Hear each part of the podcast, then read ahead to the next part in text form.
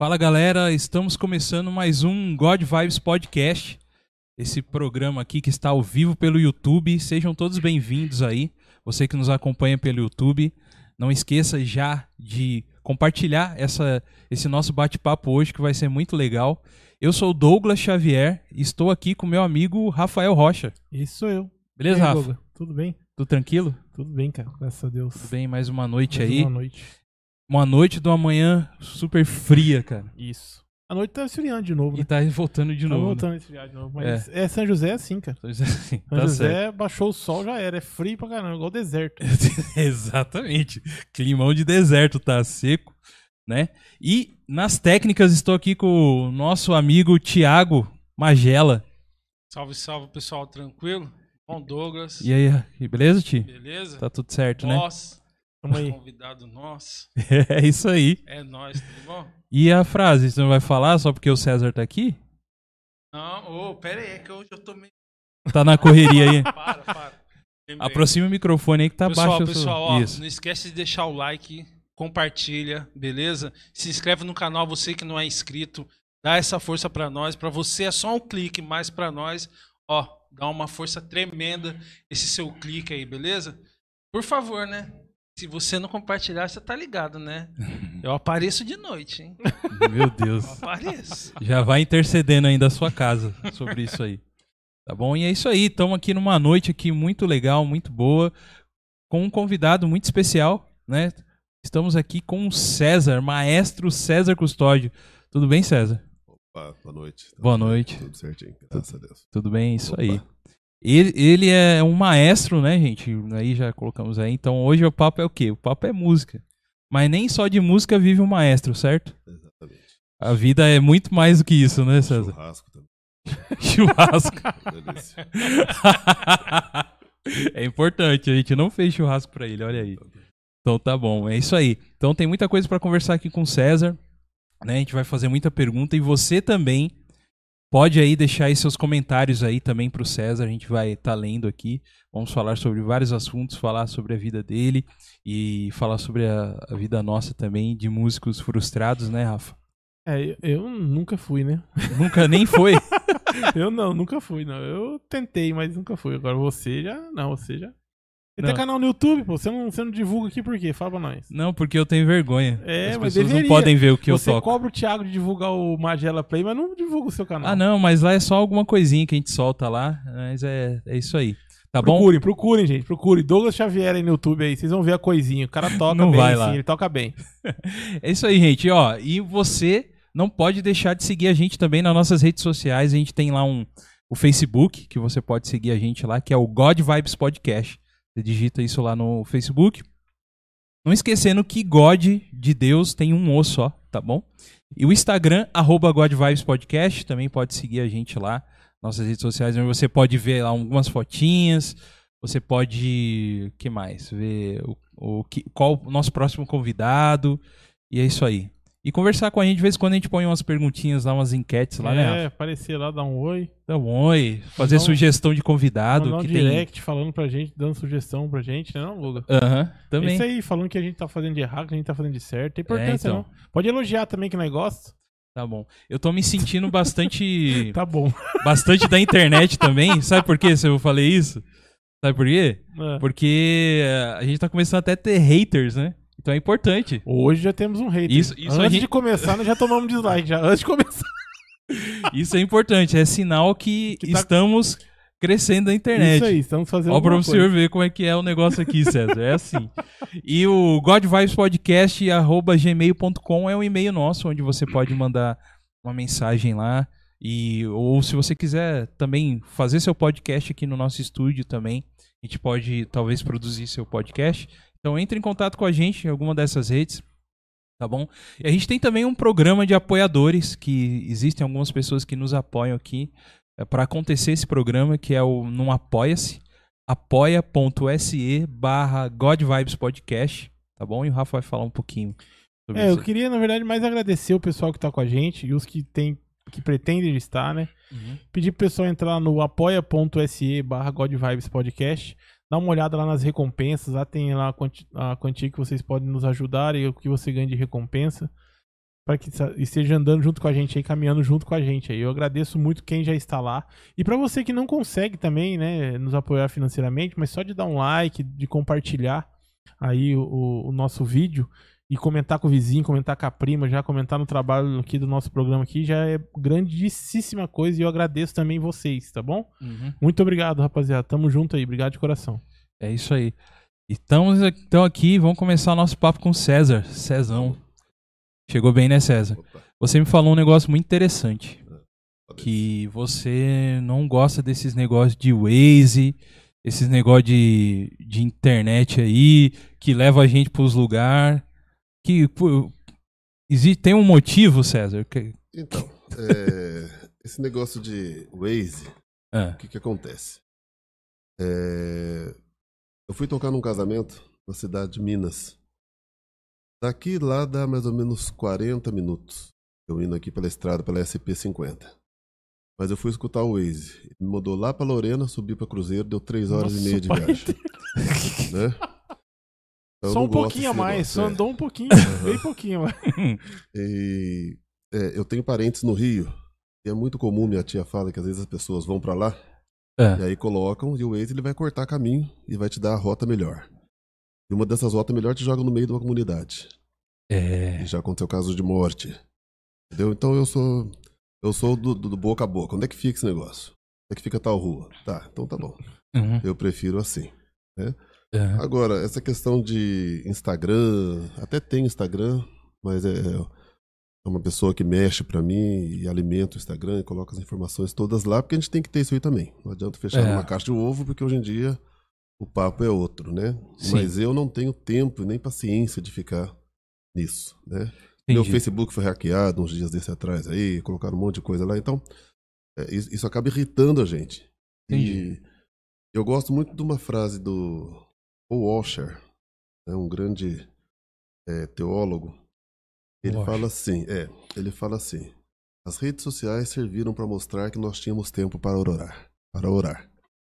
E de certa forma é mesmo, Uhum, porque ela é uma ferramenta e é mesmo, ferramenta de trabalho, ferramenta de evangelismo também. Mas tem muita gente que aproveita disso e o cara entra no Facebook para jogar conversa fora, jogar conversa fiada, para saber da vida alheia uhum, dos outros, né? Quando ele deveria estar em casa lendo a Bíblia, sendo algo mais produtivo, né? Exato. Então, como eu faço um monte de coisa, né? Tem projetos sociais, tem a Ordem dos Músicos, tem casamento, Uhum. tem escola de música, tem um monte de coisa para acontecer, então eu não tenho tempo de ficar. E você entra no Facebook, você não consegue ficar menos do que meia hora. Não fica. Exato. Aquele, aquele negócio vai te chamando, né? Você Exatamente. vai vendo, ó, parece uma coisa mais Aí interessante. Você vai comentando alguma coisa que outra pessoa falou, outra pessoa. E daqui a pouco você tá uma hora, duas horas lá na frente do É. computador. Então, vicia. Vicia sim. Uhum. Então, desse mal eu não sofro. Entendi. Entendi. Mas, ó, uma coisa muito engraçada, tá? É outra coisa Ah. que- disso aí que você falou pra mim. É, Rafa, você quem que é o cara do futebol que é o do rolê mais aleatório que existe? Você sabe quem é? Como assim, cara? Não, rolê aleatório. Não sei, cara. Ó, tá em todo lugar. Ah, Ronaldinho Gaúcho. Ronaldinho Gaúcho. Ah, tá. Entendi o que Gaúcho. quis dizer. Mas só que é o seguinte: estava eu assistindo Irmãos Pioloco, e isso, e isso que, que ele disse que não tem muito é, contato com a internet, essas coisas assim. Estava assistindo Irmão, Irmão Piologos, junto lá com o Richard Rasmussen, sabe quem é o Richard? Sei. E de repente eu vejo uma pessoa lá no meio que eu falo assim: eu conheço esse rapaz aí. e aí, beleza, né, cara? Eu tô vendo lá mexendo Everson Zóio. Já ouviu falar do Everson Zóio? Olhos. É. Não- Não. talvez você não conheça. É um, é um, ele é, é um meio nichado também. Tá. E essa pessoa estava lá com ele também em alguns momentos, cara.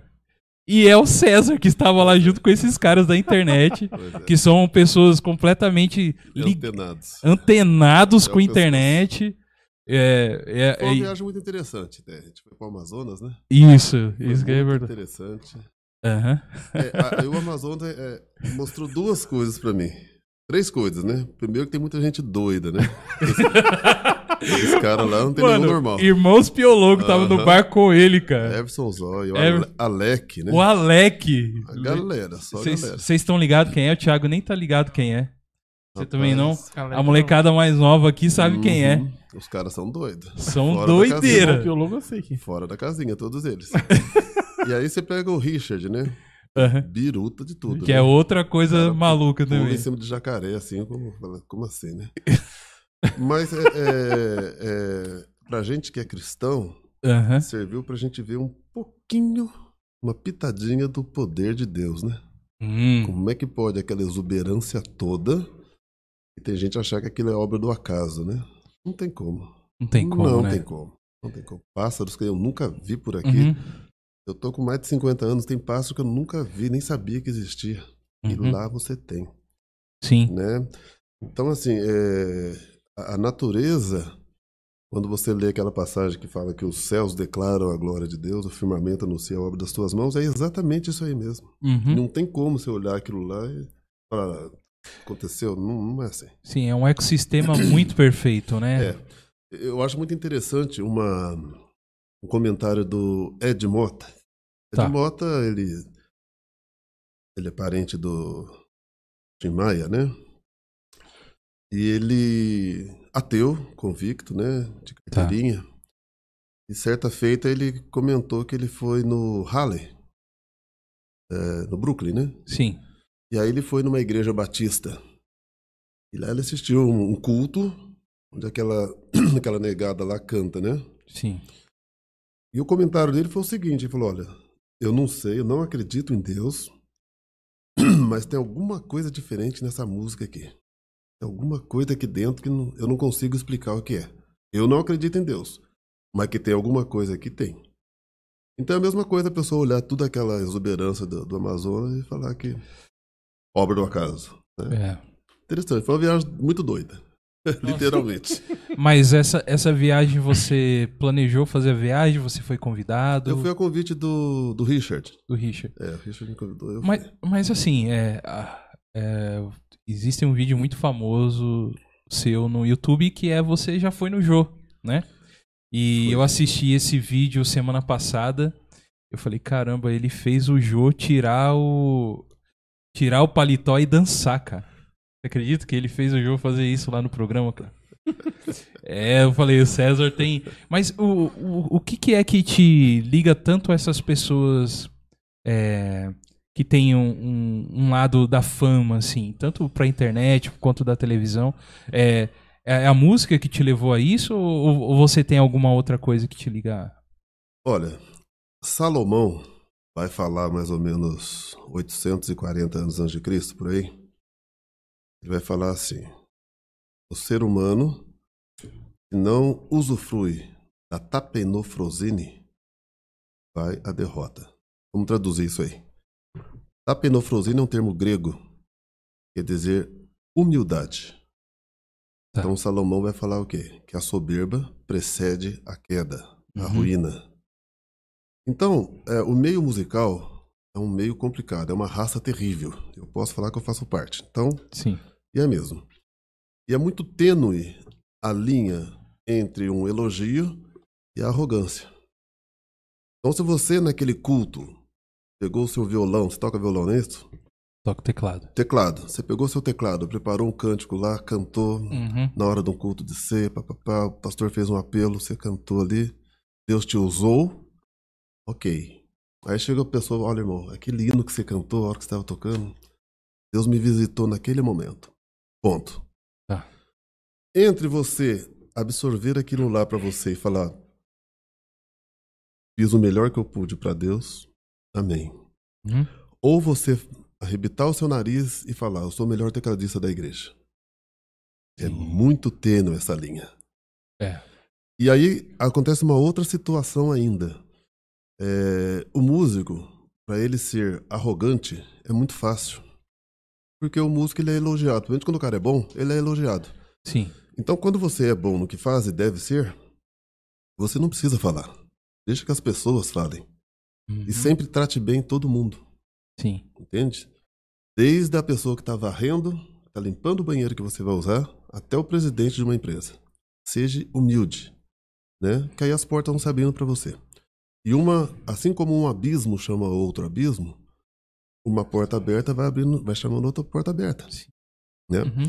Eu estava no Bradesco pagando uma conta. Pra variar, pago- Pobre adora carnê, né? Nossa, acaba um, gente faz mais um. Vamos fazer mais um. É, é, tô sentindo falta de alguma coisa. Ou já um- fala assim, ó, tá acabando, tá, Tá acabando, acabando, vamos, vamos vamos fazer fazer, um- outro. 68 parcelas, aquela barça desse tamanho. E aí eu tava, é, eu tava pagando uma conta e me, me liga. A pessoa me ligou e falou: César, ah, Vinícius Valverde, do Papo Vanguarda, vai fazer uma entrevista sobre casamento. Te- E acharam um terapeuta de casamento, uma pessoa que faz maquiagem, uma pessoa que faz filmagem, uma pessoa que faz foto. E o seu nome apareceu. Você toca em casamento desde 84. Sim. Eu tinha cabelo ainda, né? Black Power ainda. Que E maneiro. é, pois é. Ô, saudade. Nossa. Eu vi a cara dele de ô, saudade. Ele até parou, cara, pra pensar assim. "Ah, devia Tony Tornado tava é. bom naquela época. E aí me ligaram dentro do banco, né? Falei, tá, tá, você pode? Pode. Pra quando que é a entrevista? Pra amanhã. Eu falei, nossa, era uma terça-feira. Falei, posso. E aí a gente precisava de um lugar pra fazer. E eu Tá. era membro da Cristã Evangélica, Né? Meu grande amigo, um grande servo de Deus, pastor João Arantes Costa, a quem eu devo, quem eu sou hoje, né? Já está com o Senhor. Tá. E falei, pastor, é, tem como usar o piano de cauda da igreja? Vai ter uma entrevista da Vanguarda, pode ser feito, vai ser na parte da manhã. Ele falou, não, irmão, pode vir, na parte da manhã não tem ninguém aqui na igreja. Uhum. Então foi feito na Cristã Evangélica. E esse programa foi ao ar, acho que uns 15 dias depois, e o Jô, ou a produção do Jô, assistiu. E o Hum. programa bateu o pico de audiência. E aí a produção do Jô me ligou. Uhum. Eu sei lá o que eu tava fazendo, você que tocou o telefone, eu olhei 011. Camarada, então, é, eu queria falar com o seu César. Falei, por enquanto sou o Joe, o que que manda? Então, é, aqui é da produção do Jô. Falei, aham, eu sou o Batman, vai tomar banho. Desliguei, o te- desliguei o telefone. Falou, mais Daqui um pouco, de dentro é. da cadeia, agora Pois estão é. usando essa aí. Daqui a pouco ligou de novo. Aí eu olhei e falei, epa, 011, né? Aham. Pois não, a gente tentou falar com o senhor, aconteceu alguma coisa. Não, cara, caiu o telefone, deu uma desculpa. Uhum. Então, o João assistiu o seu programa lá no, com o Vinícius Valverde e queria saber a possibilidade dele entrevistar você. Aí ele me deu uma data, falei, peraí que eu tô com a minha agenda aqui, vou só dar uma consultada. Mentira, né? Como o negão não fica vermelho, É, então. peguei, peguei minha agenda imaginária, né? Falei, Aham. posso sim, então. Aí a van veio me buscar de dia, passamos o dia lá e ele gravou quatro programas aquele dia, o terceiro foi o nosso. Sim. E o interessante é que é, é tudo gravado no mesmo lugar, né? O Serginho é gravado no mesmo lugar, Faustão gravado no mesmo lugar. Usa o mesmo estúdio. mesmo estúdio, você Ah. muda o layout, desce o telão escrito Jô 11 e meia, depois Aham. sobe o telão, desce o outro, e muda. A a arquibancada ela é móvel, ela vai pra lá, ela vem pra cá, ela fica vazia no meio. Nossa, interessante ver É, isso e lá. é cheio de espelho na parede, então você pensa que é um lugar gigante, não é? E não é. É É, igual aqui o God Vibes aqui. Exato. você foi espreguiçar, você acerta o cara do lado. É. E foi isso que aconteceu. Aí eu fui lá. Porque no, no, no ano que eu fui, você pagava, na época era 40 mil reais por uma entrevista de 8 minutos, né? Meu Deus. É, quando você vai, você paga. Quando você é convidado, você não paga. Ah, sim. Então eu fui convidado e minha entrevista durou Ah, tem 12 como minutos. ir, ó. Cheguei aqui, tô querendo pagar aí. Você tem um produto, você tem aqui o seu estúdio, você Uhum. quer divulgar no programa do Jô. Beleza, você entra em contato com a produção e vai falar, tá, faz o Pix aí e marca Uhum. pra tal dia. sim. É assim. É, e hoje é isso aí É mesmo. isso mesmo. Mas quando você é convidado, não, a van vem te buscar na porta, você almoça lá, né? Uhum. Passei o dia lá, depois vim embora à tarde. Então foi isso que foi acontecendo, né? Uhum. E aí quando eu assumi a Ordem dos Músicos, há oito anos atrás, que ninguém queria esse abacaxi, porque você não ganha um centavo. O pessoal fala, o cara, ganha- não, não, não, o delegado da Ordem dos Músicos não ganha nada. Ele abre portas, ok, né? Uhum. Porque você acaba sendo uma autoridade civil. Sim. Mas financeiramente é só encheção de saco, por isso que ninguém quis. Né, O último delegado também tinha sofrido ameaça. Meu Né? Deus. É, Ô, Nossa. é. E aí quando eu assumi, eu falei, olha, beleza, eu assumo com a seguinte condição. Primeiro, que a lei 3857 funcione. Né? Que ela tem no papel, só não arrumar pra dor pra cabeça não adianta. Uhum. O que que seria essa? A- é, a, é a regulamentação da, da profissão de músico. Ah, tá. Isso foi instituído pelo Juscelino Kubitschek em 1960. Hum. E aí até as pessoas confundem as coisas, né? Outro dia me ligaram ano passado, ah, a pandemia aí, o pessoal não tá tocando em barzinho, não tá tocando em casamento, parou tudo, a ordem dos músicos não faz nada. Falei, então, querido, vamos pegar a lei? Então vamos pegar a lei. Não, não quero. Não. Vai querer conversar ou você quer que eu desligue o telefone? Então tá, Uhum. você me ligou, então vamos conversar. A Ordem dos Músicos do, do Brasil, o que, que ela faz? Qual que é a função dela? A função Sim. dela é a, a pessoa exercer a profissão de músico. Por exemplo, você fez eh, cinco anos de direito. Uhum. Você acabou sua faculdade, foi lá, colação de grau, blá, blá, blá. Você é um advogado? Não. Não. Se você não prestar a OAB e não passar, não pode exercer a profissão. É a mesma coisa a música. Sim. A função da ordem dos músicos, a pessoa vai, faz um exame, ela tira uma carteira de músico profissional. Aí ela é um músico. Pronto, Uhum. Sim. só isso que a ordem faz. Aliás, eu nem posso intervir. É fora da minha jurisdição. E as pessoas não Hum. entendem isso. Tá. Entende? E outra coisa, é, cabe à ordem dos músicos é, homenagear aqueles artistas que sobressaem. E aí também foi um outro quesito que eu, que, eu- que eu, que eu tive que, que colocar as minhas condições. Uhum. Por que não os artistas é, do meio cristão? Por que só artistas seculares? Mas, é, eles- mas só, só, Ah. só uma pergunta. Era, era explícito isso? Não os, os cristãos só os seculares? Não, ou é- não? não. Geralmente já fazia Já isso fazia só para seculares. só seculares. Ah, entendi. Eu falei, não, peraí. Não é assim que funciona, né? Até porque se você for analisar friamente, é, 80% dos músicos seculares tiveram algum contato com a igreja. Exato. Isso não É tem verdade. Uhum. Isso não tem como. Tem uma escola da É, igreja. Exatamente. Então, aí foi aceito. Então a gente começou a reconhecer esses músicos também do meio é, cristão. né? Então foi isso. Então aí vão, vão abrindo outras portas, né? Sim. Televisão, papapá, né? E é por isso que a gente tem esse acesso né, com Uhum. essas pessoas, né? Outro dia me perguntaram, César, mas você não... Você entregou pro Faustão? Você entregou pro Serginho Groisman? Você entregou pro Silvio Santos? Mas eles não são músicos. Falei, tá, não são músicos mesmo.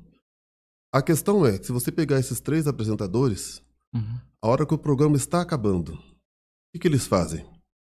E na bateria, fulano de tal. E no contrabaixo, fulano de tal. E nos vocais. O músico, ele Hum. quer ser reconhecido em vida.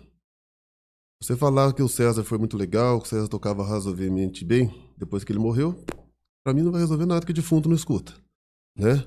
Mas, se puder falar pra mim, legal. É sinal que o meu estudo, meu trabalho não tá sendo em vão. Alguém tá reconhecendo que tá ficando bom. Não pra vangloriar, aquilo que eu falei. Uhum. A linha é muito tênue. Mas para servir até de estímulo. Eu tô acabando agora a sexta pós-graduação. Vou ver se eu engato no mestrado. Entendeu por quê? Sim. Buscar conhecimento. Pra melhorar cada vez mais. É, porque querendo ou não, vamos dizer assim, o salário do músico é o reconhecimento também, né? É o dinheiro- aplauso. O o arti... dinheiro também. Não, exato. O dinheiro é lógico. Primeiro dinheiro. É primeiro dinheiro. Primeiro dinheiro. Claro. Mas é. Com certeza ser reconhecido, você tocar aí alguém, você ter um elogio, as pessoas, as pessoas te é, honrarem de alguma forma, né? É. Assim. E, e essa questão do, do reconhecimento que você tocou é, é uma coisa muito interessante, né? Uhum. E a, é, é aquela passagem bíblica que fala assim: é, um profeta não tem honra na sua própria casa. E às vezes, trazendo para o nosso meio chamado evangélico, Uhum. é, às vezes muita gente da própria igreja não reconhece o valor do seu músico. O louvor aconteceu, o ensaio do coral aconteceu, a cantata de Natal aconteceu, mas pera lá, para ela acontecer, quantas horas o músico esteve lá na igreja, fora do horário? Quantas horas ele teve na casa dele tirando música, às vezes partitura é caro pra caramba, Uhum. o cara tem que tirar, escrever a pauta, total, escrever pra orquestra inteira, né? Uhum. E aí aconteceu e às vezes a pessoa não é, não é reconhecida dentro da própria igreja. Entendeu? Então é uma coisa muito complicada, né? Uma vez eu toquei num casamento, foi muito, muito, foi bem isso que aconteceu. A pessoa, ela, eu estava na cristã evangélica ainda, e ela veio falar comigo. Olha, eu não tenho condições de pagar, minha filha vai casar, tal, tal. E mas eu nunca vi a senhora aqui na igreja. Ela falou, não, é que eu fico na galeria, eu chego a hora que o culto começa, a hora que o pastor dá a benção, eu já vou embora. Meu marido não é crente, mas eu sei ficar lá embaixo, porque você toca, rege o coral, papá. Eu falei, tá bom, quando que é o casamento da sua filha? Já tal, 5 horas da tarde, tá bom. Aí fui, ainda arrumei um músico pra ela, falei, só piano fica estranho, arrume pelo menos um violino, né? Fica bonito. bonito. Sim, sim. Aí com muito custo, ainda foi metade do preço do cachê, a mulher chorou pra pagar o negócio. Oh, meu Deus do céu. Tá bom. Acabou o casamento seis e meia. Beleza. Tô eu guardando as coisas. Pá, pá, pá, pá, pá, pá. Aí o zelador da igreja disse, você não vai na recepção? Falei, recepção? É, recepção. Falei, não, mas eu acho que não vai ter recepção. Claro que vai. A recepção é na Vila da Aldeia. Oh, Era a pizzaria mais cara de São José, onde é o Poupa Tempo. Isso. E eu não, ganhei, é, e eu não ganhei nenhum muito obrigado até hoje. Caramba, Então Cezão. depois, é, então depois desses dias eu comecei a rever muita coisa. Sim. Muita coisa. Quando o cara chega um tapinha no ombro, irmãozinho, você pode abençoar, eu até sou. Porque é complicado, é. Aham. Entendeu? O cara paga o buffet, o cara paga foto, o cara paga filmagem, o cara paga viagem, o cara. Mas o músico ele quer que toque de graça. É. Eu acho uma baita falta de respeito. Né? Sim. Porque, é, mesmo que não seja a profissão dele, no meu caso é profissão. Mas mesmo que não seja a profissão do, do ministro de música da igreja, do, do que canta lá no louvor, é um trabalho. Ele Aham. vai ter um trabalho para tirar a música, para treinar aquela música, marcar ensaio, para ser uma coisa bacana. Então é um trabalho. né? Ainda que seja um freelance, mas é um trabalho. E tem que Uhum. ser reconhecido. Entende? Então, então você- acha que ainda tem aquele. Antigamente tinha um preconceito, na verdade, né? Um preconceito muito grande com o músico, né? Antiga- anti- mais antigamente. Você acha que ainda continua isso? Esse. Ah, entre de- aspas, assim. Qual que é a sua profissão? Isso, entre aspas, né? Ah, o sou- músico, é, músico não é, pre- não é profissão. Esse, esse tipo de coisa assim ainda continua existindo? Você acha que Olha, ainda continua existindo? É, eu passei por pelo menos um monte de situação, mas tem duas que marcaram bem. Uma foi em 80 e... nove- minto, 97, quando eu acabei a primeira graduação. E na época eu fui financiar um carro. Vendi um carrinho velho que eu tinha. Falei, bom, eu vou dar de entrada e financiar um outro. Como eu falei pra vocês, pobre adora um carnê. Aí eu fui no falecido Banco Nacional, Tá. em frente a onde era a loja americana, ali no centro. Fui lá financiar o carro, tá tudo certinho, nome limpinho, bonitinho. Tudo certinho. Aí a gerente fez a seguinte pergunta: Profissão. Eu tinha acabado de me formar na faculdade de música em São Paulo, indo para São Paulo todo dia. Caro, a, a- a loja que eu trabalhava, que pagou a faculdade. É, eu enchi o peito, profissão, músico. A Hum. mulher olhou. "É, mas do que, que você trabalha? é, perguntinha. Falei, não. Eu sou músico. Eu trabalho numa loja de instrumentos musicais, a Traviata. Ah, aquela lá perto do shopping. É. Então, eu vou colocar aqui ajudante geral, mas é só para performance. Falei, não, a senhora vai colocar músico. Não, mas ah, nós não temos. Então tá bom, muito obrigado. Atravessei a rua, fui no Banco do Brasil, que era bem em frente. E na época quem me atendeu foi o Manuel Coutinho. É, era o gerente. Ó, nem pro nome. Ah, tem coisa que marca a vida da gente. Ah, entendi. Aí entrei, tal, tal. Qual que é a sua profissão? Músico. Ele olhou pra minha cara, mas músico de, de- Você fez faculdade? Acabei esse ano, graças a Deus. Nossa, que legal! Primeira vez que eu vejo pessoa formada em música de faculdade, tal, tal. Porque não tem em São José. Eu falei, não. É em São Paulo, papapá. Vamos fazer assim, papapá, papapá. Ok. Consegui o financiamento, financiei o carro. Ele Era colocou profissão Era um, música. Opa, era um cadete SLE. Ó, 89, cinza a álcool, 1.8. Beleza. Depois de 15 dias chegou a Barça, né? Dessa altura, o carnê. nossa. Aí eu fui lá no Banco Nacional. Quero falar com aquela Mentira. gerente. Eu era, fo- eu era terrível. cara. A gente vai amadurecendo, a gente vai ficando mais, né? Mas na época eu era. Eu quero falar com aquela gerente lá. Ela tá lotada, tal, tal, sobre o que que é. Eu falei, não, eu espero, tem todo o tempo do mundo. Chegou a minha vez. Então, é, escondi o carnê, né? Então, eu vim aqui. Ah, você é do financiamento, né? Então, tá, sua ficha está praticamente aprovada. Vamos terminar? Não, então, eu vim falar pra senhora que o Banco do Brasil aí na frente financia carro pra músico, né? Tá aqui o carnê, já chegou, Aham. né? Financia carro pra músico. Se tiver algum músico aqui, pode ir no Banco do Brasil que eles financiam carro. Eu levantei e fui embora. Entendeu? Não devia ter feito isso, né? Hoje eu não faria isso. Mas naquele dia eu não podia deixar de poder chupar essa manga, né? Desaforo, né? E outra vez. acho que ela mandou adicionar lá no, Pois é. no sistema dela eu depois que dessa aí. o banco faliu, né? O Banco Nacional faliu. Se fosse hoje, era lacrou e beijinho no ombro pra você. O Banco Nacional faliu. Eita. É, faliu aí, ó, tá vendo? E uma outra situação, uns três anos atrás, mais ou menos, eu dava É. aula no colégio, dois colégios particulares aqui na região sul, Tá. E educação musical, educação física, eh, educação financeira, espanhol, religião, essas matérias não repetem.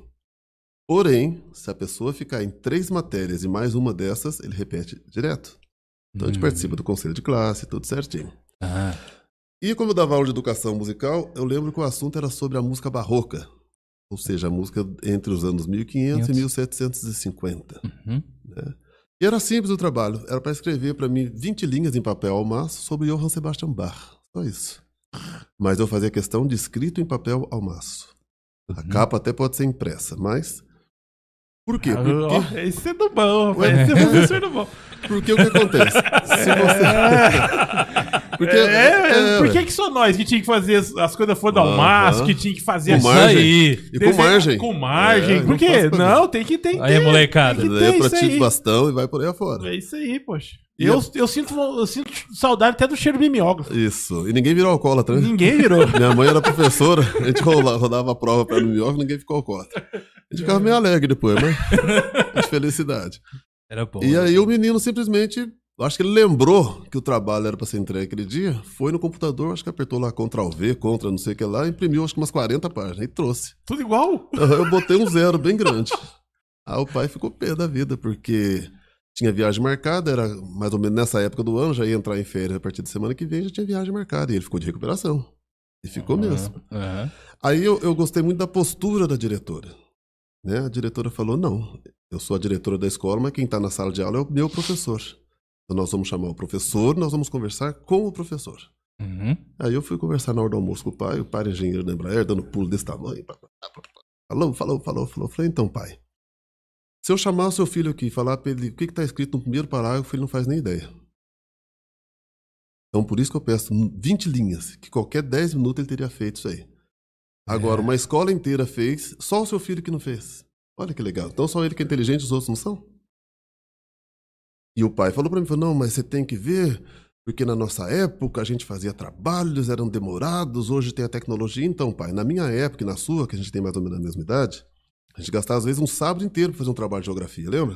Tinha que pegar a folha de pão, colocar em cima do mapa, pintar, né? Uhum. E a minha mãe fez um consórcio, que tinha uma enciclopédia chamada Barça, e meu tio tinha a Delta La Ruse, o que se não achava numa, se achava na outra. Só que tudo que a gente fazia tá na minha cabeça até hoje, na sua deveria estar também. Agora, se eu, é aquilo que eu falei, se eu perguntar pro seu filho o que, que tá escrito na primeira linha, ele não sabe. Entendeu? Então, por isso que eu não aceitei o trabalho dele. Aí a diretora falou: olha, vamos fazer o seguinte então. Ele traz o trabalho amanhã do jeito que o professor está pedindo, só que a nota de 0 a 7, para ser justo com os que fizeram. Pode ser assim, professor? Falei, pode, dessa vez, faça. Né? Poderia ter acabado o papo por aí.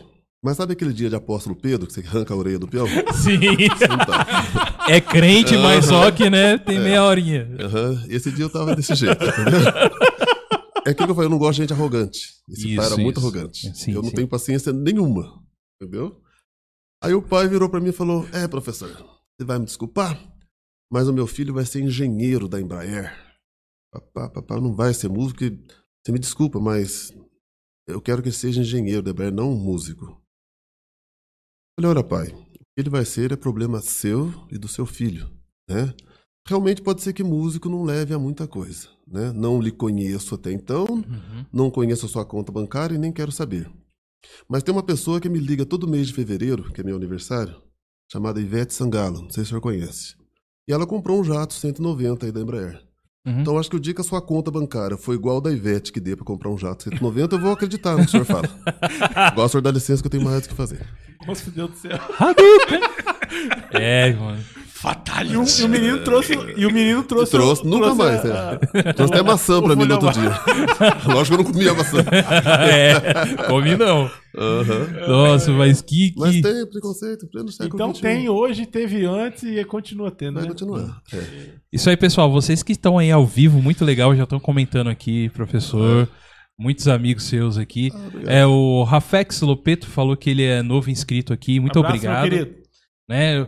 Um abraço pro Leandrão, pro Leandrão, Paulo Monteiro, deu Paulo Monteiro Filho, boa noite, Isso. mestre César. Oh, obrigado. Paulo Monteiro é um grande amigo, um violonista como poucos. É mesmo? Como poucos. Precisa trazer ele aqui um dia. Olha Ele é daqui? Ele é da- agora ele tá aqui no maior bairro de São José, chamado Jacareí. Ai, Ele vai me bater por causa disso. Tem até, tem até O César é prefeito. do nosso mesmo.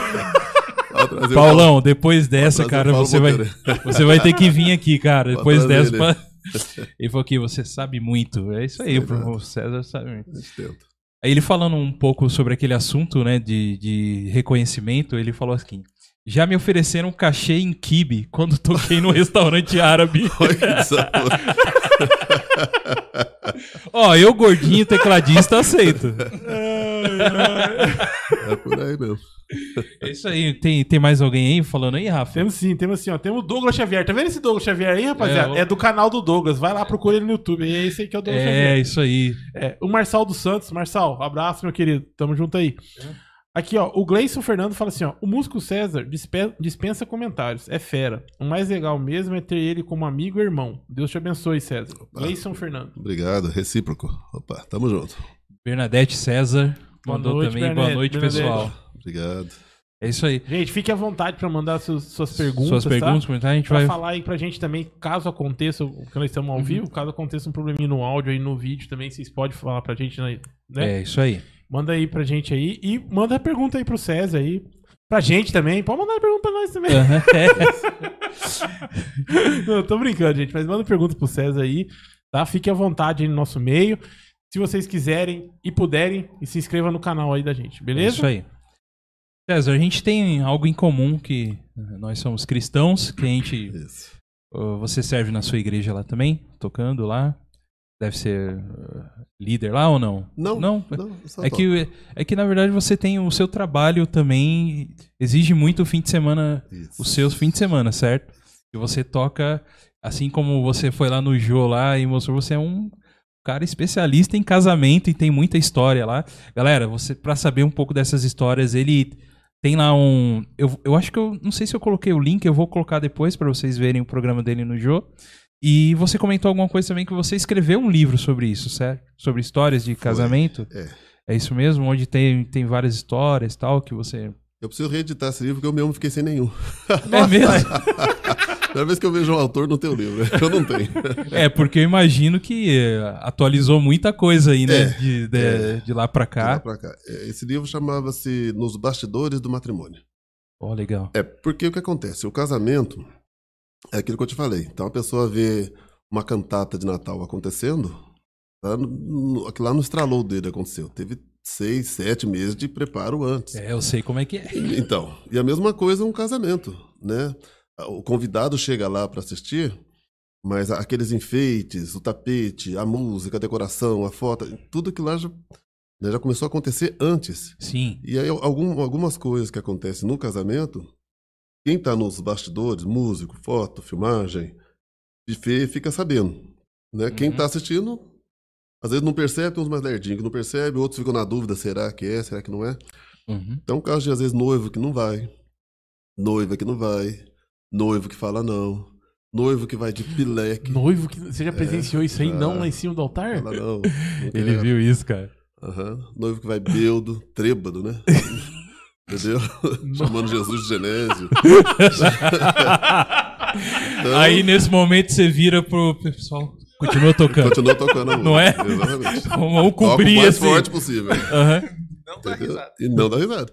Então tem várias Aí, situações. esse né? é, pior, esse é o dif- pedido mais difícil, né? Fica não sério. dar risada é, fica mais sério. difícil. Você tem que lembrar de velório, lembrar de alguma coisa bem triste. É. Senão você dá risada. Meu Deus. Mas são situações que acontecem. Sim. Aham. Né? Noivo que desmaia, né? Sim. É, tinha um conhecido nosso que poucas pessoas sabiam o nome dele. Mas Quando falava, ah, o noivo que desmaiou. Ah, tá, sei quem é. Ah, Então sim. o cara desmarcou. Marcou, marcou. Exatamente, ele desmaiou Nossa. no dia do casamento dele. Nossa. Quem sabe se foi de susto ou de felicidade, mas a questão é que ele desmaiou. Aham. Entendeu? Mas são casos que acontecem, né? Mas eu vou reeditar esse livro, a gente vai fazer uma segunda.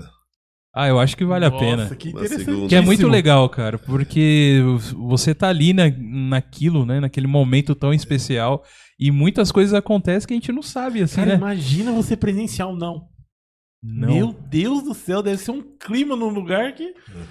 Aham. Não foi o mais marcante, César? Ó, Olha, pior que, pior que não foi. Porque aí contornaram, foram pra sacristia, vai e volta, voltaram, casou, em cinco minutos acabou o casamento. Fizeram Chegou ele no casar. carro, Isso, vamos comer coxinha, vambora. vamos comer coxinha. É isso aí. Mas teve um, teve um casamento em Minas, Ai, tempo. meu Deus. que porque o pessoal mineiro é mais conservador, né? Era uma cidade pequena. Então vai Lambari. É, o acontecimento é o casamento. A única igreja na praça. até cidade. Vai todo mundo. Não, eu Lambari. falo que é Lambari porque meu pai e minha mãe de Lambari. A Lambari. cidade Sim, é muito pequenininha. O cachorro fica na porta da igreja vendo o casamento. É muito engraçado. É legal, cara. E aí, a hora que o padre fez a seguinte pergunta: É. Alguém sabe de alguma coisa que diga agora o cálice para sempre? Me entra uma mulher berrando dentro da igreja.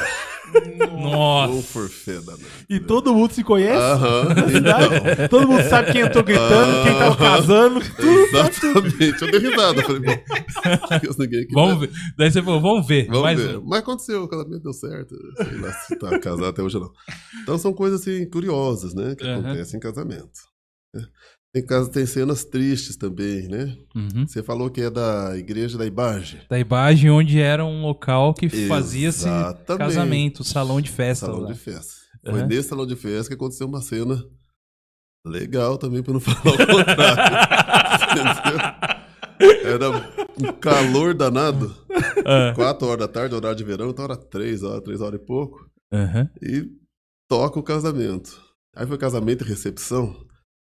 Eu não sei, mas é, não sou maître, não sou. Mas eu gosto muito de maionese. Gosto, é um Hum. prato que eu gosto. É bom, é bom. É bom, porém, Porém. maionese, quando nós éramos da Igreja Batista Sião, é, naquela época não tinha shopping, né? Não sei até que ponto isso é positivo. Mas é, porque pelo menos você podia fazer intercâmbio. Todo sábado você ia na casa, era, era igreja contra igreja, fazia aqueles cultos bacanas. Uhum. Depois um... Hoje em dia acabou isso. Você visitava um parente, hoje acabou isso. né? É. Não que eu seja saudosista, mas em termos de qualidade de, de vida, eu acho que era melhor. Hoje nós Sim. estamos todo mundo próximo por causa de um celular, mas ao mesmo tempo estamos longe. Exato. Mas, e aí o que aconteceu? Ah, o casamento aconteceu, acho que umas três e pouco, e, e, e serviram a tal da maionese. E na igreja batista já tinham servido maionese quando eu era criança. Só que como era bastante gente, eles fizeram de véspera e guardaram naquelas vasilhas de alumínio. E no outro dia serviram. Pode geladeira? Não, guardou na geladeira, mas o alumínio ele solta um dióxido. Solta. Maionese tem que fazer para consumir no Na dia. hora, é. Eu sei que da galera de uma igreja de Pompeia, Igreja Batista de Pompeia, veio um ônibus. Acho que uns 5, 6 ficaram internados aqui, não voltaram. No... Tinha um lá, ele era mais ou menos da cor dessa mesa aqui, ó. Ficou loirinho, loirinho. Exatamente. A hora que não tinha como sair por cima, começou a sair por baixo, entendeu? Meu Deus. O cara desbotou, literalmente. Meu Deus. Foi o primeiro Michael Jackson da estrada. né? então, é, então, maionese é um problema, sério. E esse casamento foi servido maionese. Eu não sei se fizeram de véspera também ou não. Hum, Eu sei, eram aquelas barquinhas de maionese, né? Sim. A hora que eu botei uma na boca, Ixi. falei, esse negócio tá ruim. Aí eu chamei o metre. Eu não vou falar o nome do buffet aqui, né? Aham. Eu chamei o metre e falei, cara, a maionese tá estragando. Aí ele provou. Isso aí é um perigo. É, recolhe, você falou, não, isso aí é o limão. Isso não é limão, querido. E serviu o raio da maionese. Tá bom. Tô eu lá tocando. Tinham dois banheiros lá, agora eu não sei como é que tá. Masculino e feminino. Ok.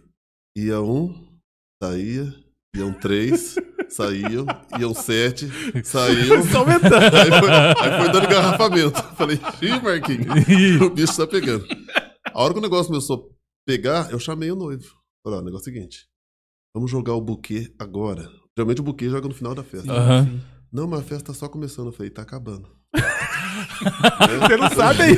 Não contaram pra você aí. Então, Você eu só acho- deu essa é, dica ali, né? Eu acho que pelo andar da carruagem, ninguém vai ter perna pra correr atrás de buquê. Vamos jogar logo esse buquê. Vai lá no banheiro pra você ver. Aí jogou o buquê uma hora, uma hora e meia. Depois não tinha mais festa nenhuma. Levei tanto Nossa. salgadinho pra casa porque já tava frito mesmo.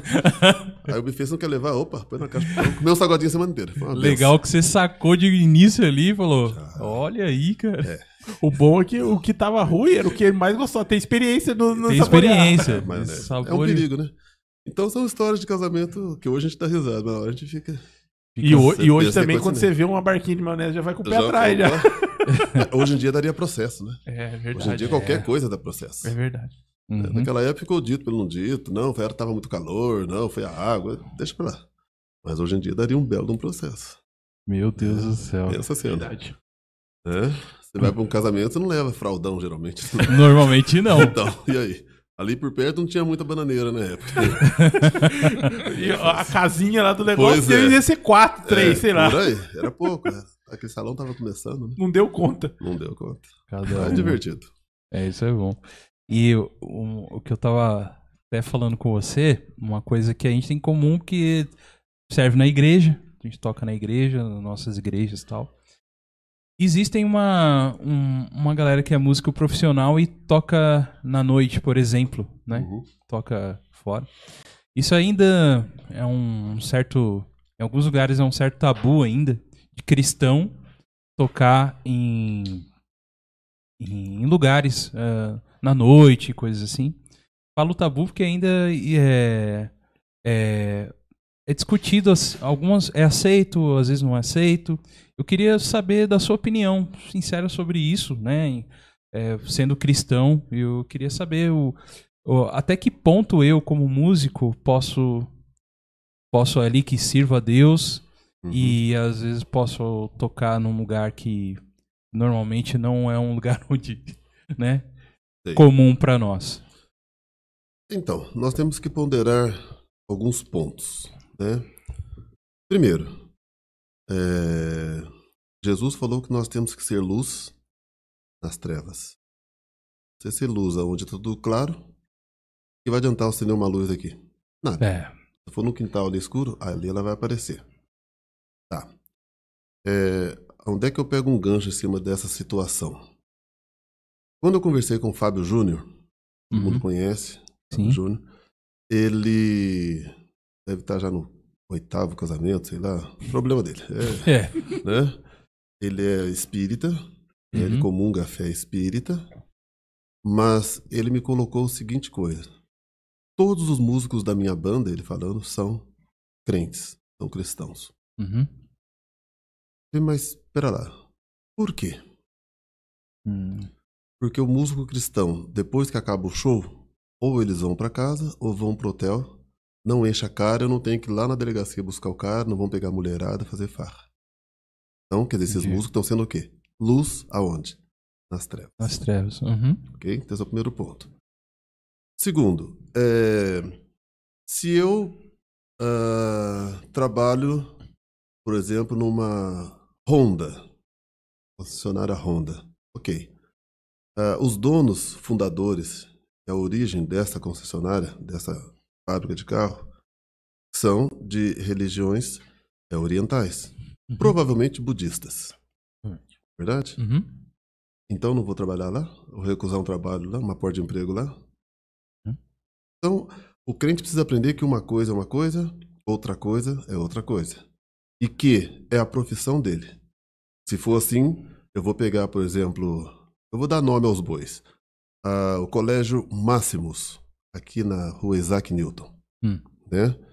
Os donos lá chama Eliel e a professora Célia, diretora Célia. Né? É um casal de crentes como poucos que eu conheço. Olha que eu conheço gente pra caramba. E é uma escola onde o próprio corpo docente, você tinha professores católicos, espíritas, e ela sempre tratou todos da mesma forma. Por quê? Porque lá é trabalho. Existem normas e existem normas, mas é trabalho. Né? Então, a partir do momento que a gente se torna sectarista, eh, nós corremos o risco de sermos hipócritas, porque mesmo eu tocando só na igreja, então eu não escuto um Tom Jobim? Se eu quiser estudar harmonia para valer mesmo, tenho que pegar os conceitos da música popular brasileira e do jazz. Eu não vou fazer isso?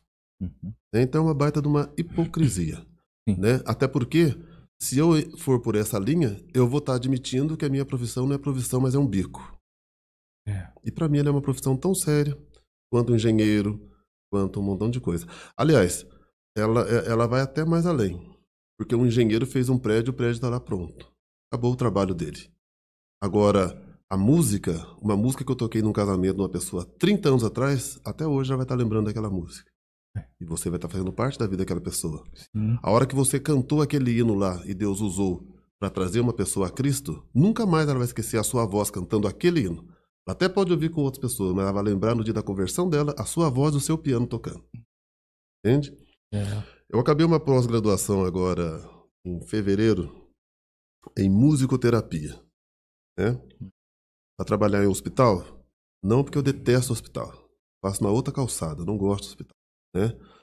Embora a gente toca, eu toco lá uma vez por mês. Agora que a pandemia parou, mas eu toco uma vez por mês porque eu entendo que é, é, é um chamado, chamado, né? E algumas experiências muito interessantes acontecem no hospital. Porque se a gente for analisar friamente, o hospital é, deveria se chamar última parada para muitos. E é mesmo. Uhum. E o hospital também é lugar de sofrimento.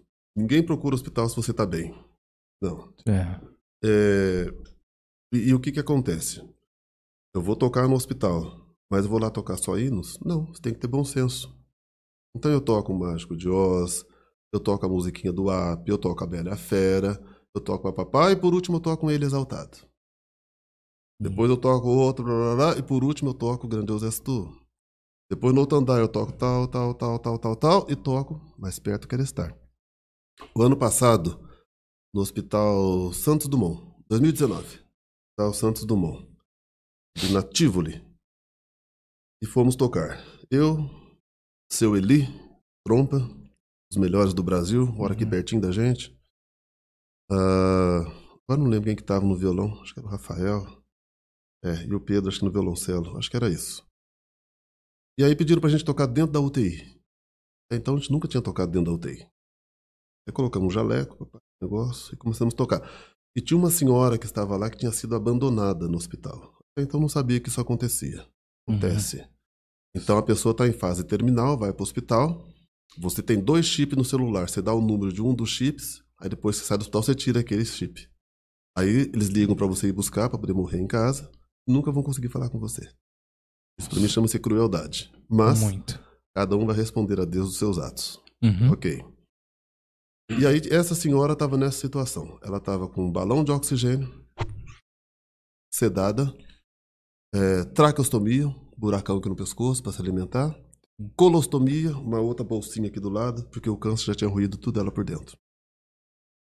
Tocamos o Mágico de Oz, tocamos a Bela Fera, tocamos Eu Sei Que Vou Te Amar, do Tom Jobim, etc, etc. E depois a última música, Mais Perto Quero Estar, Meu Deus de Ti. Tudo instrumental. A hora que a gente estava tocando, mais perto, ela despertou, olhou para a assistente social, a assistente social segurou na mão dela, ela sorriu e ficou olhando para a assistente social. E o hino tocando. A hora que a gente acabou a música, ela soltou a mão e partiu. E aí? Me arrepia até hoje. Eu tô arrepiado. É. Só que a assistente social me contou isso, porque a UTI é lá em cima. Depois Uhum. tem o terceiro andar, segundo, primeiro e o saguão. Depois que a gente tocou no saguão que ela me contou isso. Né? Então, é, é, e se eu fosse aquele músico? Não, só toco dentro da minha igreja.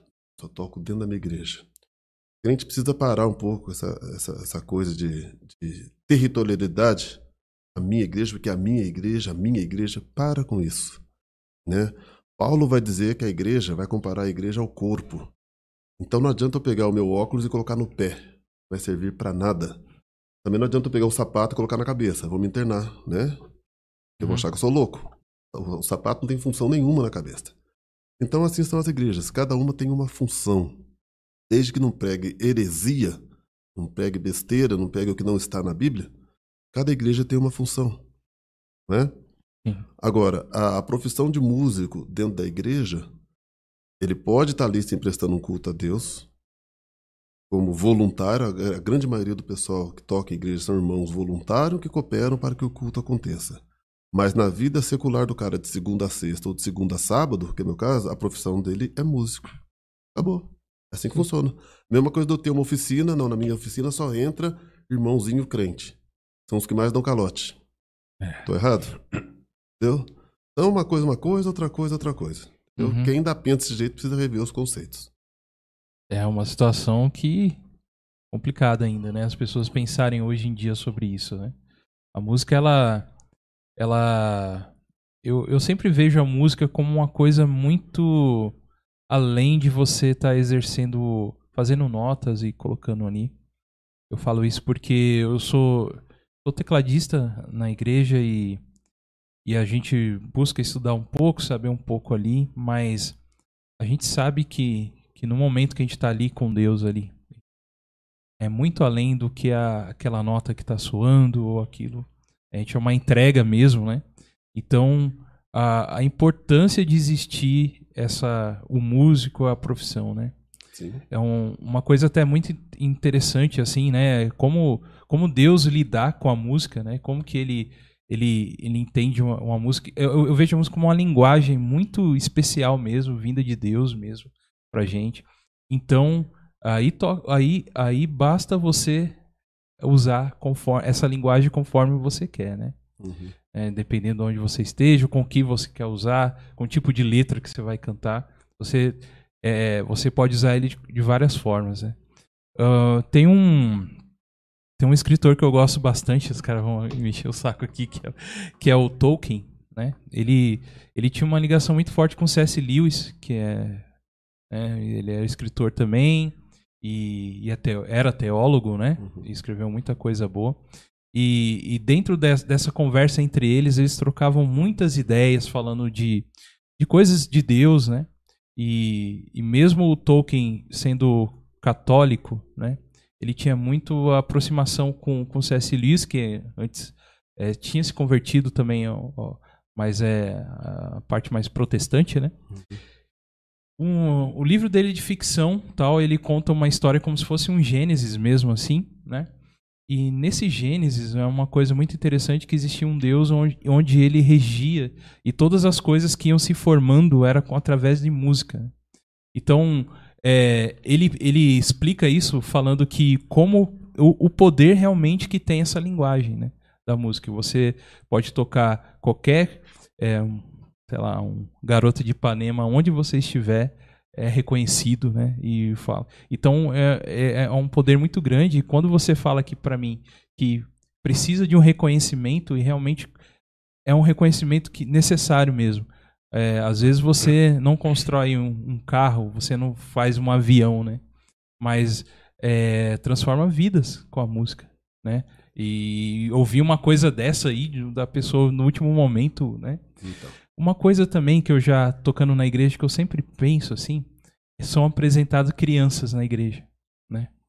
E aí eu penso assim, aquela aquele bebê, às vezes nunca ouviu nada assim, e ele tá ouvindo uma música que eu tô tocando, sabe? Para mim, eu vejo é muito singelo, muito simples, mas para mim eu vejo muito muita importância, sabe? As crianças que vê a gente tocando na igreja, sabe? É, ou aonde a gente vai tocar fora aí. E, e então, cara, a, a música é, é realmente especial, é especial. É, a, eu, eu, diria que o músico ele é um sacerdote. É, ele é um sacerdote e, e a gente se espelha em outras pessoas. Uhum. Porque eu comecei a estudar música com 17 anos. Alguns é tarde. Geralmente o pessoal começa mais cedo. Uhum. Mas eu fiz Senai. E aí quando eu fui pro Senai com 14 anos, eu tocava flauta doce. Aquela fanfarra do Senai, que já ganhou um monte de prêmio estadual, inclusive, quem começou aquela fanfarra fui eu. Flauta Uhum. doce. Sábado. Prêmio, né, do Centro Cívico. Uhum. Mas o meu sonho era tocar na igreja. Né? E tinha uma organista, naquela época era organista, né? Eu sou mais velho que vocês, tá? Não, mas já É. cheguei a estudar com organista. Era organista. E tinham várias organistas. A cristã evangélica era um celeiro de organistas, né? Uhum. Tinha, tinha Mildred, tinha Miriam, tinha Ediane, tinha o tio Antônio, tinha uma coleção de organistas. Como só tinha um órgão, então era uma escala. Uma tocava de manhã, eu tocava à noite, depois no segundo domingo, terceiro domingo. E tinha uma organista, a Damares, Damares Coutinho. A Damares tocava órgão muito bem. Tocava pro coral. O meu sonho era tocar igual a Damares. Um dia ainda vou tocar igual ela toca. Porque ela Uhum. foi a minha primeira professora. Eu enganei ela durante um ano. Porque eu aprendi a tocar de ouvido. Minha mãe comprou um órgão. e as minhas irmãs faziam aula com uma outra professora. Uhum. Aí eu pedia para as minhas irmãs tocar a lição e eu ficava só. Ó. Eu tocava de ouvido. Até que num belo dia, Hum. eu tocando a lição, ela lá da cozinha, ó, você tá tocando nota errada aí. Ó, Eu tocando, tá errado. Eu tocando, tá. Aí daqui a pouco ela largou o que ela tava fazendo e veio olhar. Eu Não tava tocando uma outra partitura de uma outra música, não tinha nada a ver. ah, Aí ela falou: escuta uma coisa, para aí. Que nota é essa aqui? Eu olhei bem, enchi a boca, né? Isso é um Fá. Não, isso não é um Fá. Ah, claro que não, imagina, isso é um Si. Não, isso também não é um Si. Aí que Uma ela- hora eu acerto. Pois aí é. que ela percebeu que você as tava sete enrolando. notas. né? Eu falei as sete notas e não é nenhuma delas. mas- ela falou, ela fechou o livro, você não sabe ler nota, né? Eu falei, então, né? Aí que ela foi me ensinar a ler nota. Foi divertido a beça. Mas a gente se espelhava nos outros, né? Nossa, Mas é, é complicado. A gente que mexe com música, é o que eu falei, a gente é um sacerdócio. É Uhum. pra todos? Não. Não. Como é, pastor é pra todos? Não. Ah, mas a pessoa fala tão bem, tal, tal. Eu já vi N casos de pessoas que falam muito bem, fazem teologia e vão dirigir igreja e destrói a igreja. Porque não é pra todos, né? Ser músico é pra todos? Não. A pessoa pode aprender como um hobby, é, para tocar em casa, mas para liderar, para fazer e acontecer, não é para todos. Infelizmente não é. É, São dons e dom quem dá é o Papai do Céu. Ah, Eu Sim. não concordo. Então vamos fazer o seguinte: vamos fazer uma oração bem forte para Deus te levar essa noite. Aí você conversa com ele, porque aqui ele não te deu esse dom. O detalhe é que não dá para voltar, tá bom? É, ninguém voltou pra É, falar aí, ó. entendeu? então é por aí, não tem jeito, né? Aham. E, e a música, eu digo assim. é, Eu acabei uma outra pós em teologia também. Aham. E a gente começa a ver a questão dos dons, né? Sim. Aí quando você começa a ler em Apocalipse, não vai precisar de cura, porque ninguém mais vai ficar doente, não vai precisar nada disso, né? Nem do Uhum. sol, porque a própria presença de Deus clareia mais do que o sol. Sim. Mas tem uma coisa interessante, nós cantaremos. Lógico que vai ser um louvor infinitamente perfeito, né? Sim. Mas é o único dom aqui da terra, é o único ofício aqui da terra nós vamos levar lá. É a música. Legal. Entende? E aí, quando você começa a estudar os conceitos da música a nível é, acadêmico, você pega, por exemplo, a Universidade de Michigan, Uhum. que foi a primeira a reconhecer, em 1950, a musicoterapia. Né? No Brasil, você vai pegar a Universidade FMU, no ano de 2000 ou 99, é a primeira a reconhecer o curso de musicoterapia. Uhum. Mas, a gente pegar a Bíblia mais ou menos 800 anos antes de Cristo, É. você pega lá quando Saul estava mordendo o cachorro, juntando a geladeira, Aí da visão é, tava lá. chama o da visão para tocar. né? Aham. Lógico que tinha ali a questão da unção de Deus. Sim. Sim. mas a unção de Deus em cima da música. Música. Aí essa é a grande diferença. Igual me falaram uma vez, nossa, mas você vai tocar em casamento e você toca de repente Ave Maria lá. Tá, para mim Ave Maria, com todo respeito, é só uma música. Sim. Eu não estou adorando. Para mim é uma música como eu toco Garotos de Ipanema, como eu toco Eu Sei Que Eu Vou Te Amar, como eu toco o tema do Ghost, como eu toco... Para mim é Uhum. uma música. Ponto. Agora, quando eu estou na igreja louvando a Deus, aí é o transcendental. Né? Aí é a hora que entra aquela parte que Deus habita no meio dos louvores. Uhum. Então é diferente. O César tocando na igreja, ele está adorando a Deus. O César tocando Ave Maria num casamento católico ou tocando uma música de Van Lins num outro casamento, ele é o trabalho dele, ele não está adorando aquilo. Simplesmente a profissão ele está fazendo com excelência, Uhum. mas é a profissão dele. Entende? É, tem uma diferença aí. Aham. É, e, e, e uma. Quero fazer uma pergunta e uma. Lógico que você vai falar sinceramente, né? Mas é. na balança do César, é dom ou é esforço pro músico? O que, que é o melhor? Ou assim, Então. ou. O dom, ele é 10%. 90% é Olha, interessante isso daí. E vindo dessa da, do que você falou, né? Da importância do dom, né? sim. Olha aí. Dom é 10%. Dom, né? 90% é quebrar a cara. Quebrar cara. a cara. Né? Aham. E, e música é um negócio interessante, que às vezes você rala pra tirar uma música, aí você passa aí dois, três meses sem tocar a música, você vai tocá-la de novo. Hum, Hum, Até sai, dá até pra tapear. Aham. E aí a gente quer, que eu falei pra você, a gente quer negão, não fica vermelho, o pessoal, nossa, que bonito que ele tocou. Mal sabe que errou pra caramba. entendeu? Porque é ingrato. A música é ingrata, né? É. Então, e é quebrar, cara, é estudar mesmo. E tá sempre estudando. A gente vai estudar até morrer.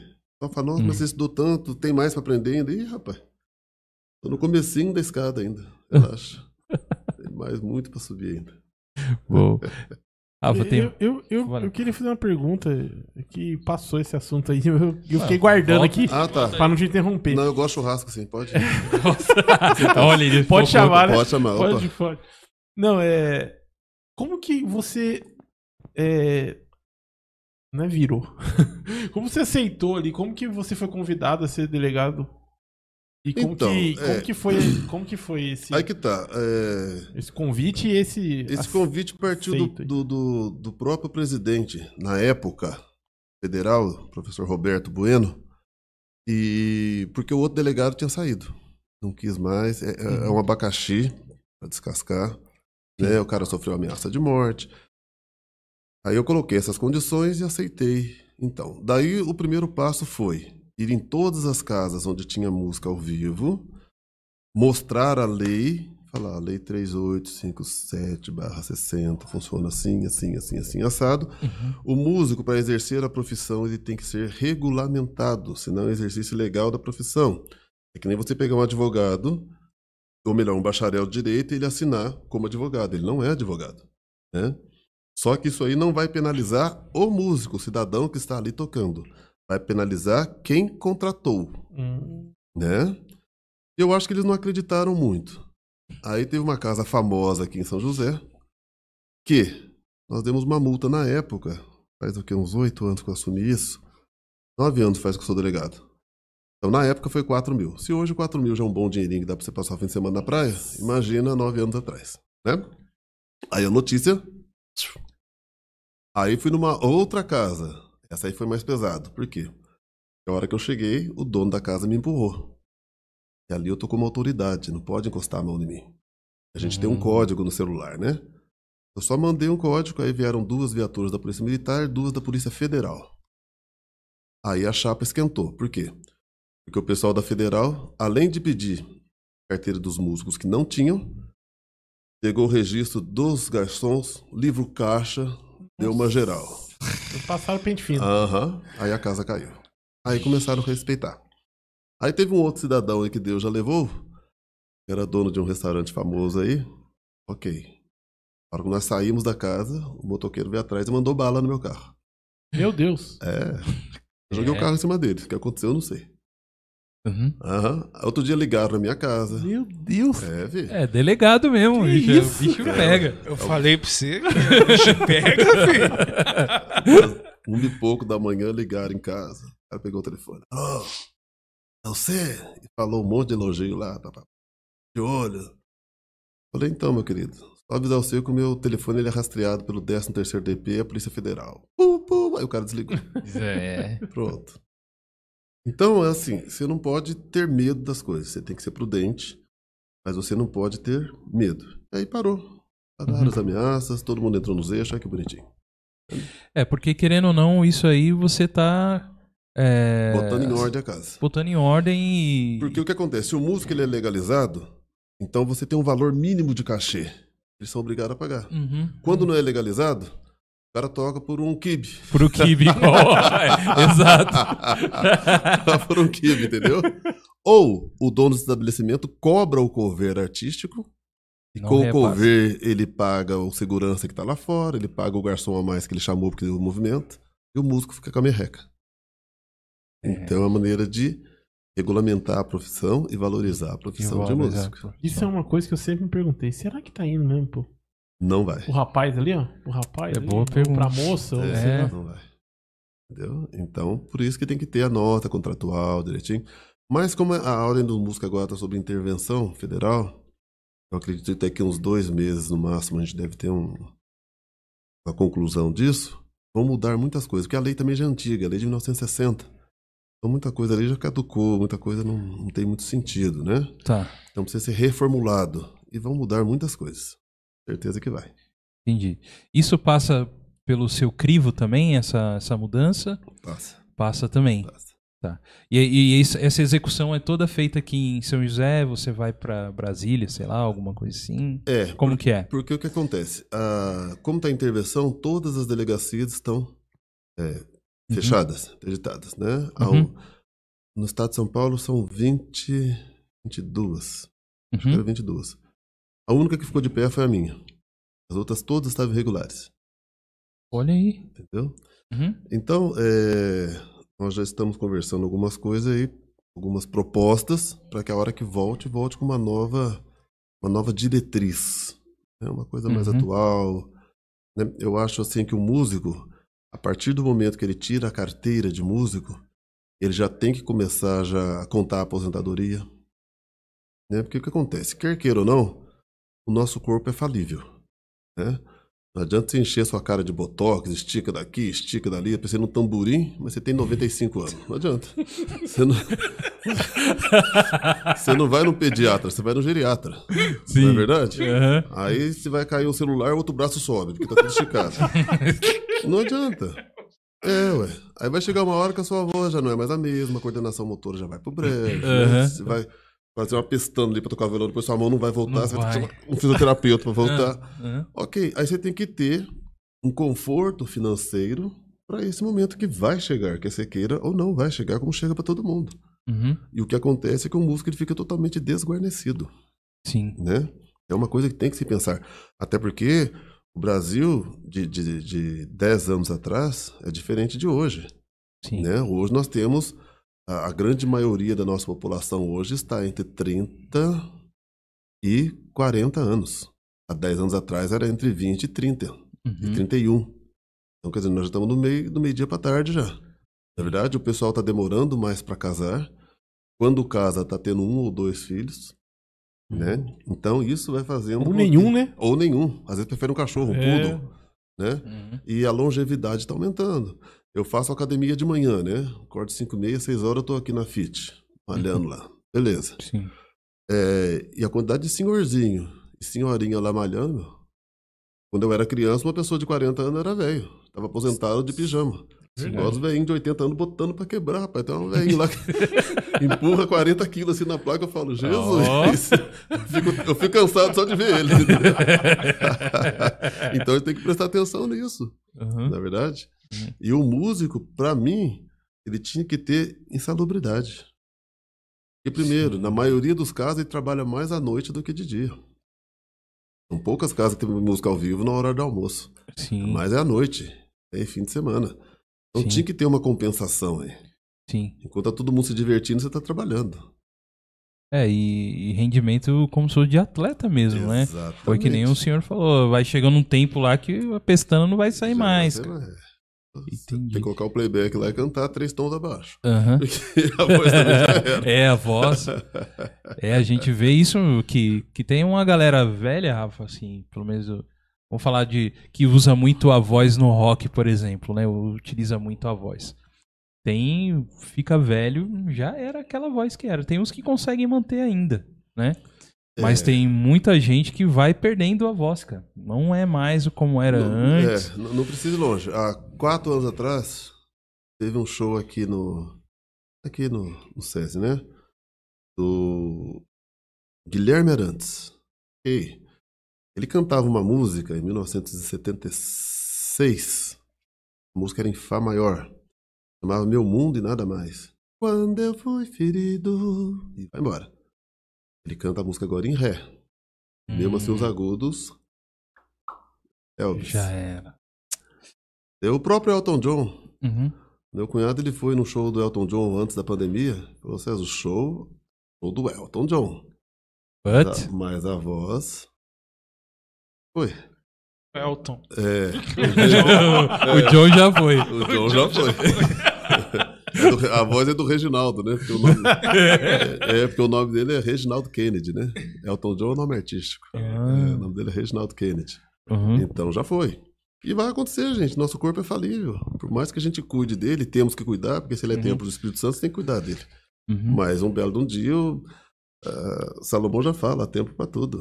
Um belo dia Uhum. ele vai falir. Né? Difícil a pessoa chegar aos 50 anos bonitão que nem eu. Com certeza. E mentiroso também. É mentiroso. e outra coisa, negão envelhece bem, você sabe disso, Negão né? japonês esconde bem. Esconde bem. É, entendeu? Muito Então bom. É isso. Isso aí. Mas é, e o, e o César, assim, se, é, você se sente realizado hoje como músico? E eu queria saber também, uma curiosidade também, se você, você falou assim, nossa, onde que eu cheguei? E onde foi isso daí? Na verdade, assim, a gente nunca espera. A gente tem que ter uma, uma certa ambição. Essa ambição que eu digo é, é não no nível de. As pessoas às vezes elas confundem ambição com ganância. Uhum. São duas coisas diferentes, né? O, o- a, a ambição que eu sempre tive é no que diz respeito a conhecimento. Conhecer o máximo possível daquilo que eu me propus a fazer. Sim. Então, quando eu fiz mecânica geral no Senai, depois eu fiz desenho técnico, depois eu fiz solda MIG, solda TIG, é, é, pneumática, hidráulica, né? Uhum. Porque até então eu ia ser mecânico. Uhum. Mas quando eu resolvi ir para música, então para lá, então eu quero, eu vou ambicionar o máximo de conhecimento possível dentro da profissão de músico. E é fato, quanto mais conhecimento você tem, isso tem que andar junto com a tapeinofrosine, com a humildade, Uhum. as portas vão abrindo para você. Sim. Então, as coisas vão acontecendo, sim, mas você não se assusta. Tá. Por quê? Porque pra gente que é cristão entende mais fácil isso. Tem um Uhum. versículo que fala assim, porque Deus é, aparta os soberbos. Deus não gosta de gente soberba, né? Uhum. Então, se você é soberbo, meu, você vai ficar sempre naquele mundinho seu, né? Às vezes a gente acha que a gente é a última bolacha do pacote. De repente você é a última bolacha do pacote. Só que a gente não pode esquecer que a última bolacha do pacote é aquela que estava quebrada e ninguém quis. Uhum. Tomar esse cuidado. Né? E buscar conhecimento, entendeu? Se você não pode ajudar os outros, também não atrapalha. Uhum. Né? É verdade? É, e, e é isso. Entendeu? Aí as coisas vão acontecendo pra você. E hoje a gente vive muito isso, né? O pessoal, eh, a gente comentou aqui no, no programa anterior, o pessoal quer, tem necessidade de, de- Uhum. De holofote. Isso, tem necessidade de falar a opinião dele sobre você, sobre o que você fez, ou sobre a sua opinião. A opinião dele em cima da sua opinião. Tem necessidade de. De se impor. Igual você falou assim, pô, não atrapalha. Você não vai ajudar? Não, atrapalha. Agora não, tem a necessidade, essa necessidade. Hoje em dia tá muito assim mesmo. Hoje em dia tá muito. É, e a própria questão da pessoa. é, a, rede, a rede social tem esse problema, né? Porque você vê, por exemplo, é, é, a pessoa dificilmente ela coloca quem realmente ela é. Mas ela coloca, na, muito, na maioria das vezes, uma falácia. Ela tá sempre bem, ela tá sempre né, por cima da rapadura, mas de repente na vida real não é isso que está acontecendo. Uhum. E qual é o problema de você ter momentos de baixa? Nós somos feitos de altos e baixos. Ninguém é melhor do que ninguém para estar Uhum. sempre em cima da rapadura. Não. Você pega o profeta Elias, meu, o cara matou 400 profetas de Baal. Pega a história lá em Reis e vai ler. Uhum. E ele não ficou em depressão, fugindo de uma caverna por causa de uma mulherzinha feia, que depois o cachorro ainda comeu as carnes dela? É verdade. Não é? Ah, Que- dá licença. É, É verdade. os grandes heróis da fé, você pega o próprio Davi. Então, é, é, a gente fica com aquela ostentação. Né? Tem, tem- é aquilo que você falou. Parece que a pessoa tem a necessidade de mostrar que o que ela fala é a última palavra É e que ela está isso. sempre por Uhum. cima. E tá... Gente, não é assim. Para com isso. Viva você, seja você mesmo. Não queira ser. Você não tem que ser para outras pessoas, você tem que ser para você mesmo Exato. não é? Aí você vive melhor. Aí você não, esque- o pessoal fala assim, "Ah, você não tem problema, né? você não esquenta a cabeça. Eu falei, ué, vai resolver? Não. Eu vou arrumar uma gastrite, eu vou arrumar uma insônia, eu vou ser aquele cara chato. Ninguém gosta de estar por perto. Pra quê? O que, que isso acrescenta? Hum. E o que é pior, portas se fecham pra você. Como dizia minha avó, que não tem remédio, remediado está, né? Remediado está. É mesmo, Uhum. né? E minha avó dizia mais longe ainda. Rapadura é doce, mas não é mole, não. É. É isso. Então, o segredo da experiência aí é não colocar a régua muito lá em cima. Não. Tem que lembrar que você está subindo uma escada. Que você Uhum. nunca vai chegar no último degrau. Não adianta Uhum. querer passar a perna nos outros. Para com isso. Você não vai chegar no último. E, e a gente que é músico tem que tomar muito cuidado. Hum. Porque perto de você sempre tem alguém que sabe bem mais do que você. Certeza. E qualquer hora você vai passar carão perto dos outros. Eu já fiz isso com um cara também, É, ó. num casamento. Aham. E foi muito feio. É. Pensa feio. Já passou, já faz mais de 20 anos mesmo, eu posso até contar. Né? Até Pô, porque eu nem, claro, sei, nem, claro. sei, nem sei o nome É do que não caboclo. ia deixar também você sair daqui É, sem sem contar. falar agora. Eu nem sei o nome do caboclo. Exatamente. Eu regi o coral de jovens da igreja. E uma das componentes ia casar. Ok, o casamento 6 horas da tarde, 5 horas, a gente lá, todo mundo fantasiado, bonitinho, todo mundo tomou banho, aquele negócio todo, né? Fantasiado. De- É Halloween, É, né? fantasiado de regente. É. Ah, Beleza, vamos. Aham. Aí daqui a pouco, estamos lá passando as músicas, ia cantar no casamento. pá, pá, pá. Uhum. A figura que ia tocar pra noiva entrar chegou com saxofone. Do Rio de Janeiro. E a gente lá, pá, pá, pá, pá, pá. E o rapaz que ia tocar pra mim, ele falou assim: "Ah, eu vou em casa trocar de roupa, já volto. Falei, tá bom. Eu tava acabando de passar uma música. E o cara tava lá com o saxofone. Aí ele falei pra ele, falei, escuta, dá, dá pra você tocar, dá uma, um dó, toca uma escala aí no piano pra mim, por favor. Não, eu sou do Rio de Janeiro, eu sou saxofonista. Comunista. E eu toco nas noites, já toquei com Elis. Não perguntei nada. Mas tá bom. Toco com Elis. Falei, tá, você consegue fazer uma escala? Então, é o piano. Falei, cara, já tava. Eu tava naquele dia, né, do Pedrão que arrancou a orelha, né? Sim. Falei, toca uma escala jônica pra mim, já me ajuda aí, por favor. Aham. Virei as costas. E o cara ficou olhando pra mim. Uma escala jônica? Não, o estudo dessa escala eu desconheço. Dá licença um pouquinho do piano. Escala jônica é escala maior, só isso. Do Só ré, mi, fá, sol, lá, si, dó. Do ré, mi, fá, sol, lá, si, dó. Aí o cara já ficou fervendo comigo. Galera, canta aí, vambora. Aí cantamos, beleza. Aí, ele começou a passar a música que a noiva ia entrar. E eu conhecia a música, tocava com o pé nas costas a música. Eu comecei a tocar. Ele falou: não, eu trouxe o meu playback.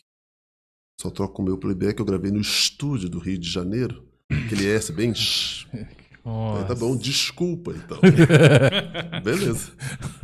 Ok, vai começar o casamento. E toca uma música, tal, tal, tal. E chegou finalmente a entrada da noiva. O cara se posicionou lá na frente. Cristã evangélica bombando de gente. Aquela igreja cheia, ela cabe 700 pessoas. Tá indo gente pelo ladrão. Eu sentado no primeiro banco, o coral tava ali. O cara com saxofone. Pá. Só que o rapaz que tocou com a Elish esqueceu. Naquela época o playback você trazia em fita cassete. Uhum. E você nunca vai achar dois gravadores que rodam exatamente na mesma velocidade. Hum, ai. Então, se a música tiver em sol, e se ele rodar um pouquinho mais lento, Dá uma modulada ali. se, se, se- ele pode cair para um Fá sustenido, ou Aham. ele pode ficar nas comas. Não tá nem Fá sustenido, nem Sol. Ixi, Tá no meio do caminho. Aí é é, uma, uns notas que nem existe. Que nem existe. ou se ele rodar um pouquinho mais rápido, ele pode ir para frente. Quando a introdução começou em claro e bom som, a noiva na porta, o cara começa com um saxofone. Exatamente Nossa. desse jeito. O negócio não tava nem em Fá, nem em Fá sustenido. Ficou no meio do caminho. E o cara suando frio, papapá, papapá, olhando pra minha cara, eu Nem conheço. assobiando a música junto com ele. A noiva chorou bastante, não sabe se foi de raiva ou se foi de, de emoção do casamento, né? Aí depois do casamento eu toquei a música. Aí sim. É. Então, o que que acontece? É, é aquilo que eu acabei de falar. Humildade, gente. A Tá. humildade abre portas. A arrogância fecha portas. Não faça isso. E se você humilha alguém, tem um ditado, eu não gosto muito dele não, mas ele acontece, principalmente no mundo secular. E às vezes tá dentro da igreja, tá? Uhum. É um ditado que fala assim: vingança é um prato que se come frio. A pessoa fica esperando a oportunidade de dar o troco. Não deveria acontecer no meio evangélico, mas acontece sim. Não adianta a gente ser hipócrita, não, dentro da igreja, aleluia, canta lá na praia. Não. Acontece sim. E a pessoa fica esperando o momento de dar o troco para você. Principalmente se você humilha a pessoa em público. Você vai ser humilhado em público também. É. Não faça isso. Entendeu? Ofereça ajuda. A pessoa não quis, então tá bom. É o que eu falei, se não vai ajudar, não atrapalha. Mas o caminho é estudar, estudar e estudar. Humildade, humildade e humildade. Aí Uhum. você chega lá. Eu não cheguei ainda, pode ser que nem chegue. Mas.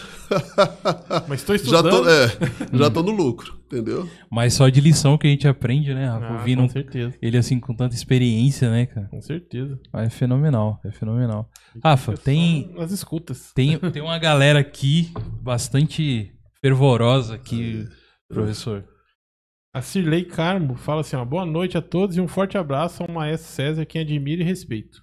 Pode, pode ler o próximo aí, Gol. Eu queria mandar um abraço pro Juan, Juan Frota, que é, a gente tem uma amizade comum aqui com o professor César. Ele toca clarinete. Eu chamo ele de Clarinete. Lula Molúsculo. eu chamo. Ah, é? Eu vou colocar ela no grupo da orquestra. Pode pôr. Lula Molusco. Lula Molúsculo, que o Lula Molúsculo toca clarinete, Clarinete. lá pro Bob Esponja. Isso. Aí, Juan, queimei lá pra galera agora. Lula Depois eu falo- Molusco.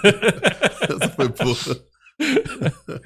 Pode falando aí, Apa, galera aí. O Tomás Marzulo, se eu errei o seu sobrenome, me desculpa. É, boa noite. Agradeço a oportunidade de participar na, na orquestra da na Jubal. orquestra Jubal. Com esse humano maestro que não mede esforços para ajudar os iniciantes na música. Olha aí, É, Tomás. Esse seu Thomas, ele é, É uma- Thomas. ele é um, ele é um exemplo pra minha vida. É mesmo? Esse homem tem 82 anos, começou a aprender música aos 80. É, e Senhor trombone. Thomas, um abraço aqui, ó. E trombone com instrumento dificílimo de tocar. Parabéns. Parabéns. Seu Thomas é, Deus abençoe. é o nosso querido da orquestra. Nossa, um Legal. abraço aí, senhor Thomas. É isso aí. Obrigado por estar aqui assistindo a gente aqui. É uma honra pra gente. O Paulinho Monteiro fala assim: a rapadura é doce, mas não é mole, não. Mas aí, pô, mas se, se, se chupar, você ela chupar diminui. ela, diminui. Se você perseverar ali, ela diminui. Uma hora diminui esse trem aí. Falei que vocês têm que trazer ele aqui. É uma figura. Ah, é? Ah, o, ah, é o Paulinho, tá? Que você comentou. Aí, aqui. Paulinho, já, É aí, ó, figura. já, já se inscreve lá no Instagram, lá, dá um oi pra gente lá, pra gente conversar lá. E é isso aí, cara. O pessoal tá aqui dando boa noite. Aham, bastante gente. Dizendo que tá aí com a gente. Valeu, rapaziada. Obrigado aí por vocês estar com a gente aí. Valeu é isso mesmo. aí. A gente ouviu falar bastante da, da orquestra, César. Como que faz para participar dessa orquestra? Sim, é muito Então, conhecido aqui, É, o Jubal. o projeto Jubal ele, ele acontece há 19 anos. né? Nós começamos ali no Rio Comprido, depois fomos para Campos Alemães. E antes da pandemia, a gente estava no Rio Comprido, Campos Alemães, Jardim Imperial, é, Alto da Ponte e Jambeiro, outra cidade. Aí entrou a pandemia, a gente teve que parar o projeto. Né? Uhum. O projeto ele consiste em quê? Ensino de instrumentos musicais. Né? A gente não ensina violão, não. A gente ensina violino, viola, violoncelo e contrabaixo acústico, rabecão. Uhum. Essa aí é uma família das cordas. Tá. Das madeiras, clarinete, flauta transversal, saques altos e sax tenor. Depois os metais, trompa, trompete, trombone e piano, que são os instrumentos que a gente tem na orquestra. E a flauta transversal, né? Uhum. falei. E, e a gente faz parceria com as igrejas, porque para alugar um lugar já sai caro, né? Isso. E nós não temos ajuda nenhuma do poder público nenhum. Né? Os instrumentos eu compro, aí quando a pessoa pode comprar o dela, aí a gente pega e abençoa outra pessoa que não tem. Porque você estudar instrumento musical sem ter instrumento não, não, não vira.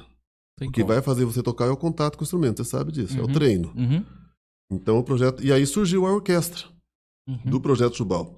Lógico que hoje tocam é, profissionais na orquestra que ajudam, né? O seu Eli mesmo é um Uhum. sargento músico da orquestra da- do CTA, né?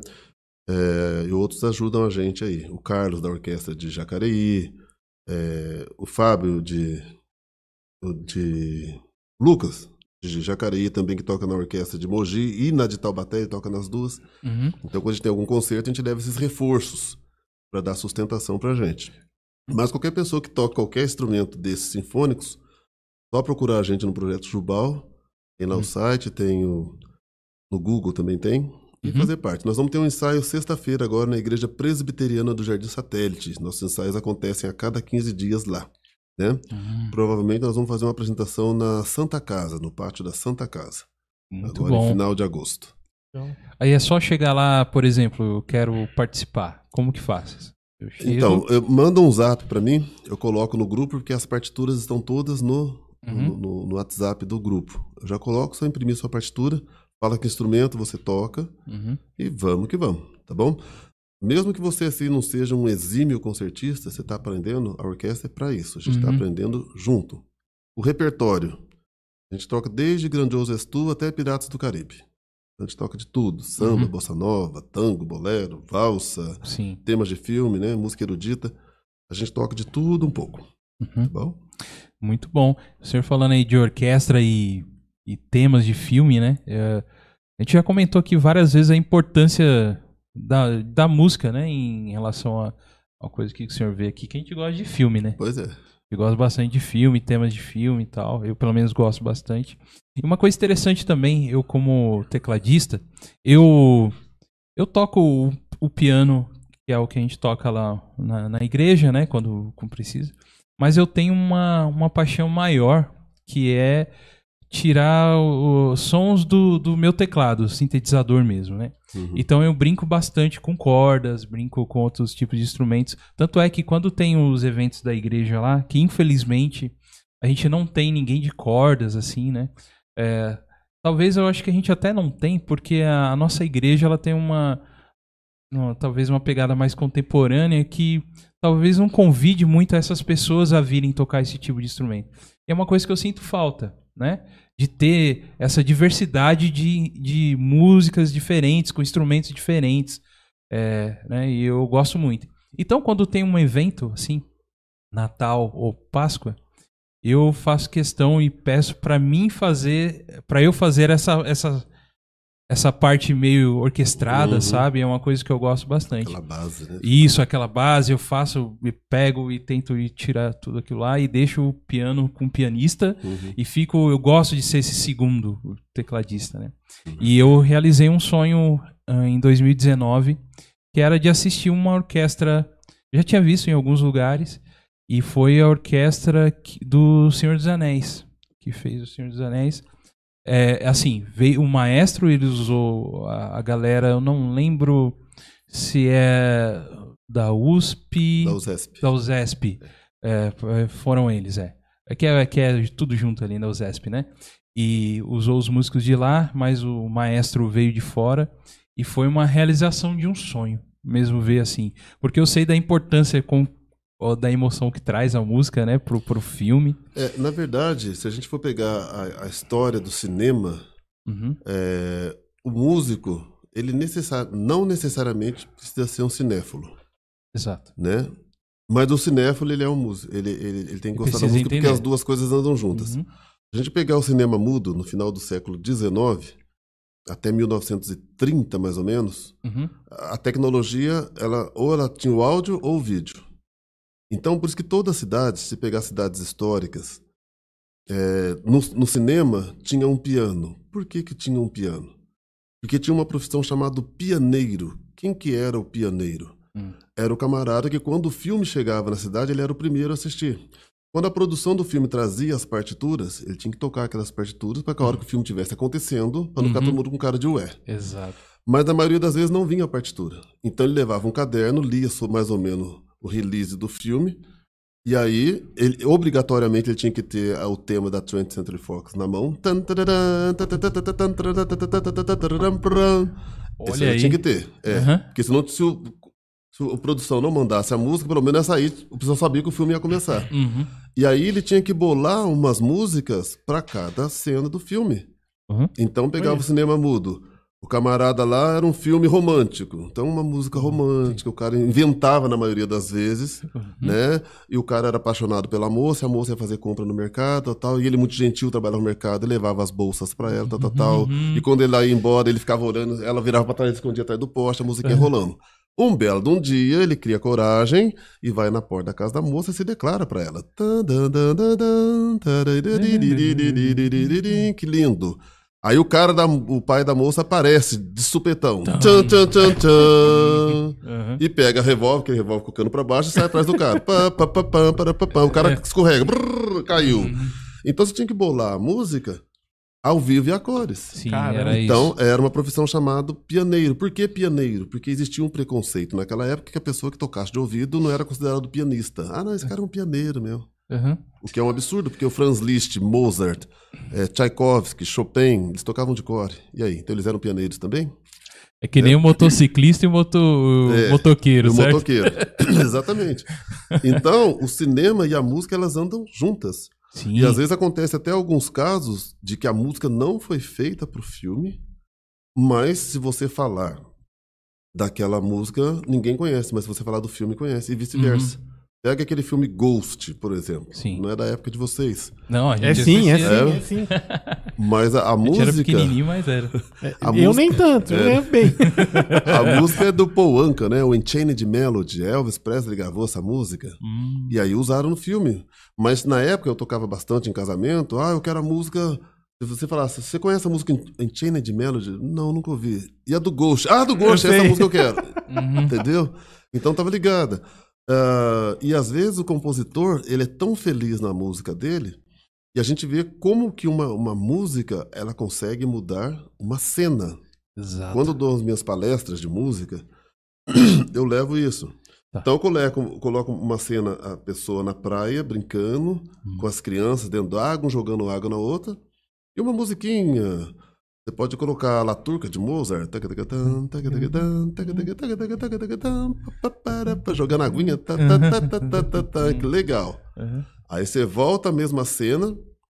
Aí você toca um Dó e um Dó sustenido.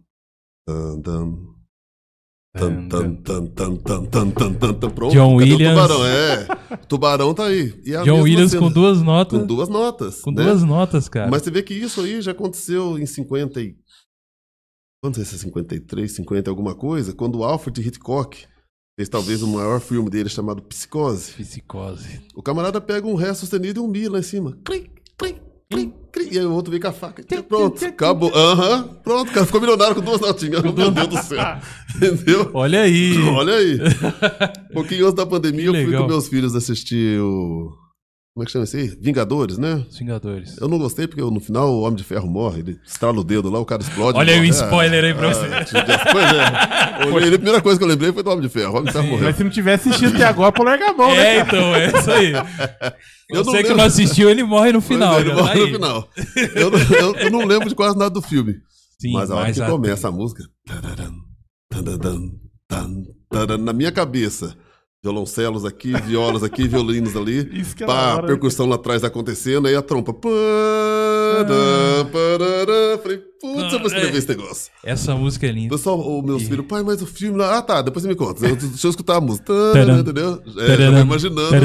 Exatamente. Então não adianta. A música e o cinema, eles estão igual café com leite, não tem como Uhum. Descilhar as duas coisas, né? É, e é muito fantástico o que, que dá pra fazer com a música mesmo, né? Isso. Eu comento às vezes com o pessoal aqui, você começou, comentou um pouco sobre Hans Zimmer, né? Hans Zimmer, ele é, ele é um super contemporâneo, né? Ele usa muita coisa moderna aí também, você vê ele usando muita guitarra, muita Uhum. mas o, o que ele consegue transmitir com a música, né? No- nos filmes dele. Né? Eu tava até contando pro pessoal aqui uma ideia que surgiu deles, que tem um filme que eles vão pra um. é, que é um Interestelar. É um filme que eles vão pra um. pra uma outra dimensão, um outro planeta, né? E onde lá o tempo corre diferente, né? Então tem uma música batendo uma nota junto de, de tempo em tempo, assim. Tum, tum, tum. Beleza. Você tá entretido que ele tá num planeta onde vem uma onda gigante lá, né, Rafa, por causa da gravidade, não sei se você lembra Sim. dessa parte. E aí, beleza, passa o filme, você termina. Aí você precisa ouvir dele o porquê daquilo, né? Aquele minuto que tá tum, tum, significa que no tempo do filme é um ano que tá passando na Terra. Esse tempo musical que vai Ah, passando. que Então, assim, é um negócio muito Tem bacana. uma identidade. É uma identidade, ele cria que tanto é quando ele volta pra Terra lá, a filha dele tá mais velha, né? O, Bem mais velho. bem mais velha. Então aquele, aquela nota batendo ali, tum, é contando cada ano da Terra passando. E é coisa que a gente não percebe no filme, mas ele, eles colocam lá pra gente só, ah, ficar maluco com esses negócios, né, cara? Eu gosto, pelo menos gosto. Mas é isso aí. César, Sim. um prazer. Foi um prazer Nossa, mesmo tê-lo aqui com a gente. A gente conversou aí um pouquinho aí sobre tudo. É, é, deu pra perceber que você é muito uma pessoa muito prática. Muito ser, né? prática, assim, tem que ser A assim, vida passa muito rápido. faça muito rápido e tem tanto ensinamento aí pra gente aí que é, que é mais novo. Dá vontade de ficar aqui a noite inteira, né, Rafa? É. Foi um prazer. Eu, eu faço as suas palavras minhas. Foi um prazer imenso mesmo ter, Imagina. ter, eu já ia falar, senhor. Ter você aqui com a gente. É, que não quer que senhor, é você. Imagina. Eu É. que agradeço. Muito né? obrigado. E agradeço vocês aí também. A gente vai falar aqui um pouco. Ah, é o César. A gente, eu deixei na descrição lá o Facebook, o Facebook não, o Instagram dele. A gente vai colocar também depois alguns links da Jubal lá para você. Você tem ó, alguns trabalhos também sociais, né, que você faz também, não é? É, porque na verdade acontece. É, o projeto Jubal, ele basicamente são em, em bairros mais mais vulneráveis, né? O Rio Uhum. Comprido, naquela parte ali Sim. em frente à Unip, mas do lado de cá. Uhum. Ah, então, é, a gente tem que fazer esse trabalho, sim. É, ainda mais essa noite, por exemplo, fez 3 graus. Nossa. Então a gente conseguiu cobertores, amanhã eu vou levar lá alguns, né? Uhum. Alimentos também, porque são lugares que tem muita criança, né? E a maioria das crianças, 99% delas, vão à escola também para comer. É. E as escolas estão, né, online. Então a gente tem que fazer a nossa parte. Sim, e tem Sim. gente muito boa dentro dessas comunidades. O problema é que tem um preconceito danado, né? Uhum. Mas tem gente muito trabalhadeira, gente muito honesta Sim. nesses lugares, né? E são crianças que serão o futuro de amanhã. Eu fico muito contente porque esse ano nós temos três pessoas frutos desse desse projeto que estão se formando em faculdade de música. Então, é melhor prêmio que isso? É verdade. É, se formando em faculdade de música. Que, Legal. que bênção, cara. É. É, bom saber dessas Só coisas. de ver o seu sorriso já, já, já se percebe que, que É. é, é algo É gratificante. é Gratificante. Que isso. Uhum. Mas é. Como que, se alguém quiser ajudar, como que, que pode fazer? Você que vai atrás, alguém te pode te procurar. Pode me procurar que a gente vai buscar. Ixi, não tem terror não. É? Não é, a gente vai pegar, pega Tá. lá o carro, vai buscar, não tem problema não. Basta Não só querer ajudar. Só querer ajudar. Tá bom. ajudar, É isso aí. né? De repente você tem um cobertor jogado lá que você não vai usar mais. De Uhum. repente é um lençolzinho lá que você não vai usar mais. Um par de meia, né, tendo uma calça jeans, aquele moletom. Não dá pra você ir num culto com ele, não é pra você usar em casa. Uhum. Só não me dê trapo. Eu sou Exato. muito direto. Se me der trapo, eu devolvo na mesma hora. Então não faça isso. Aí eu Uhum. uso. Vou ficar naquele dia de Pedro, né? Então me, me dê coisa que você usaria. Aí sim. É. Porque às vezes a gente tem que falar isso porque às vezes as pessoas É, aproveitam e pensam que você é tira entulho. Não é tira entulho. Não, você vai dar Uhum. aquilo que você usaria, aquilo que você daria para um parente seu Uhum. usar. É isso que eu quero. Uhum. Entendeu? Aí a gente vai buscar, não tem problema nenhum não. Uhum, certo. E outra coisa também, aqui a gente tá de portas abertas pra Oh, você. Obrigado. Em questão do seguinte, ó, tem um, um evento, alguma coisa que queira falar, a gente fala aqui, tá bom? Ah, obrigado. a parte social também, se precisar de alguma coisa, por favor, pode procura a gente de verdade, A gente agradece. tá bom? É Isso aí. Muito obrigado. E, e você aí que tá aí em casa aí acompanhando a gente ou de onde você esteja do seu celular aí pelo YouTube, muito obrigado pela por você ficar aqui com a gente nesse papo que é tão gostoso, tão bom de ouvir, né? Pena que tá acabando, né, Rafa? Tem jeito, né? Amanhã a gente tem que Que pra labuta, né? Palabuta também, né? Tem, tem tudo isso, é. É isso aí. Eu queria agradecer você aí. Não esqueça de seguir a gente também na- nas redes sociais lá. A gente tá lá no, no Facebook, God Vibes Podcast. Não esqueça que God é um O, God de Deus, tá bom? Instagram, arroba. Pode seguir a gente lá também. E se quiser mandar um e-mail, conversar com a gente, se você quiser fazer o seu podcast aqui no nosso estúdio também, a gente está aí disposto a te ajudar também, tá bom? Que é godvibespodcast.gmail.com E a gente tem um programa de apoiadores. É isso aí. Que é o apoia.se barra God Vibes Podcast. Esse aí é o, é o, o programa nosso de apoiadores, que tem aí pra vocês dar uma olhada. Lá tem alguns. Eu, eu- eu- tem hora que eu falo assim, eu vou falar brinde. Brinde. Aí tem hora que eu falo, não, eu vou falar é, Recompensas. recompensas. Aí não, eu vou falar brinde. Aí eu fico aqui marte- martelando minha cabeça.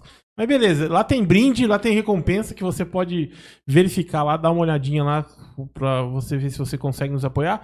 Se você não consegue nos apoiar, você só dá um like, compartilhar, falar da Uhum. gente aí com todo mundo que você conhece. Já tá ótimo já. Também É. dislike também eu agradeço também. Isso faz parte do nosso Faz parte também, isso aí. Uhum. Valeu, rapaziada. Eu agradeço vocês aí por estar com a gente aí, andando Uhum. com a gente aí nesse- nessa caminhada aí lado a lado. Obrigado mesmo. É isso aí, queria agradecer a todos vocês que vieram aqui através do César aqui conhecer o nosso canal. A gente tem aí um, um menu aí repleto de assuntos que talvez possa te agradar também. É, procure lá, assista a gente. Gra- agradeço muito se você se inscrever agora nesse momento no nosso canal para ajudar a crescer mais, para que a palavra seja divulgada cada vez mais, né, Rafa? Isso aí. É isso aí. Então eu quero aqui, por último, agradecer os últimos aqui. O Paulinho Monteiro, que mandou ah, mais mensagens aqui pra gente. O Juan. O Adão Rodrigues. Ao mestre César, o nosso abraço pela paciência e dedicação no ensino da música. É, Saudades, eu acho que é isso que Saudades. Saudações. Saudações musicais, é. Saudações musicais. Tá bom? Do Adão Rodrigues. Sim, maestro do CTA. Ainda é maestro do CTA. Opa, um fera. Esse é fera, trazer ele aqui um dia. Ô, seu Adão, ó, tem várias pessoas aqui que a gente vai, vai entrar em contato, hein? Que entrou aqui pra vir bater um papo aqui com a gente também, né? Ah, Ranieri de Aquino falou, falou, foi bem sucinto. Top. É, William Mackenzie, grande abraço, maestro César. Ó, o senhor é amado também. O pessoal não vem só de arma atrás do senhor, tá vendo? Graças a Deus, hein? Imagina se fosse só, só coisa ruim, tá doido? Isso, é isso aí. Ah, a Cirlei Carmo mandou aqui um parabéns aqui. É isso aí. Bernadette César, parabéns pelo programa. Muito obrigado, vocês todos que estão aí, tá? E é isso aí. E esse programa a gente não fica só também aqui pelo, pelo YouTube. A gente tá é, comumente de terça e quinta-feira aqui conversando com alguma pessoa legal assim, assim como César. E nosso programa também a gente sobe o áudio, sabe para onde? Por Spotify, onde você pode ouvir a gente lá ou qualquer agregador de podcast também. Você pode ouvir lá quando estiver lavando louça no carro. E não esqueça que agora, Rafa, agora nós estamos como? Chegamos, chegamos. Agora Então, chegamos aonde aquela- Chegamos no Deezer. Amigo, amigo Pra seu. você que é a única pessoa no mundo que escuta Deezer, tamo aí agora no Deezer. Pode ir lá que a gente tá lá. Abraço, Toninho, meu brother. É isso aí, estamos no Deezer também. É, você, ou, ou seja, agora nós estamos em todo lugar agora É. que, que a pessoa que quiser ouvir um podcast, Se quiser todo, que levar na sua casa também, é só chamar. Tem um churrasco aí, nós chamamos um amigo nosso. Opa. É, que que é uma gosta. pessoa aqui que gosta de churrasco. É isso aí. Nos convida. É isso aí, convida a gente, cara. A gente quer que alguém convide. É isso aí. Certo, Thiago? Certinho. é Certinho, isso aí. tudo certo. Aprendeu muito hoje. Puxa, lição, Lição, né? lição. É aí, ó. Aprendi muito. Olha, ó, bate- baterista é músico? Lógico. É. é uma pergunta, perguntar pro maestro. É baterista, é Essa é uma músico? piadinha que a gente faz aí com os bateristas. Deixa- Olha, nem quis nem responder. Deixa quieto. é isso aí. Muito obrigado, viu, César, mais uma vez. Muito obrigado pela falou de humildade, veio aqui no nosso programa. Isso é um sinal de humildade. A gente agradece muito. A gente aqui tão pequeno e você veio aqui se dispôs aqui sua noite pra vir aqui. Muito obrigado. A gente agradece. Opa, tamo junto. É isso aí, Obrigado. Tá bom? É isso aí, né, Rafa? É isso aí, mais um. Mais um Mais pra um conta, conta. pra conta e foi muito legal esse papo, Foi certo? ótimo, foi ótimo. Foi ótimo. E esse foi mais um God Vibes Podcast. Que Deus abençoe você. Fica tá com bom? Deus. Fique com ele aí. Até mais. Muito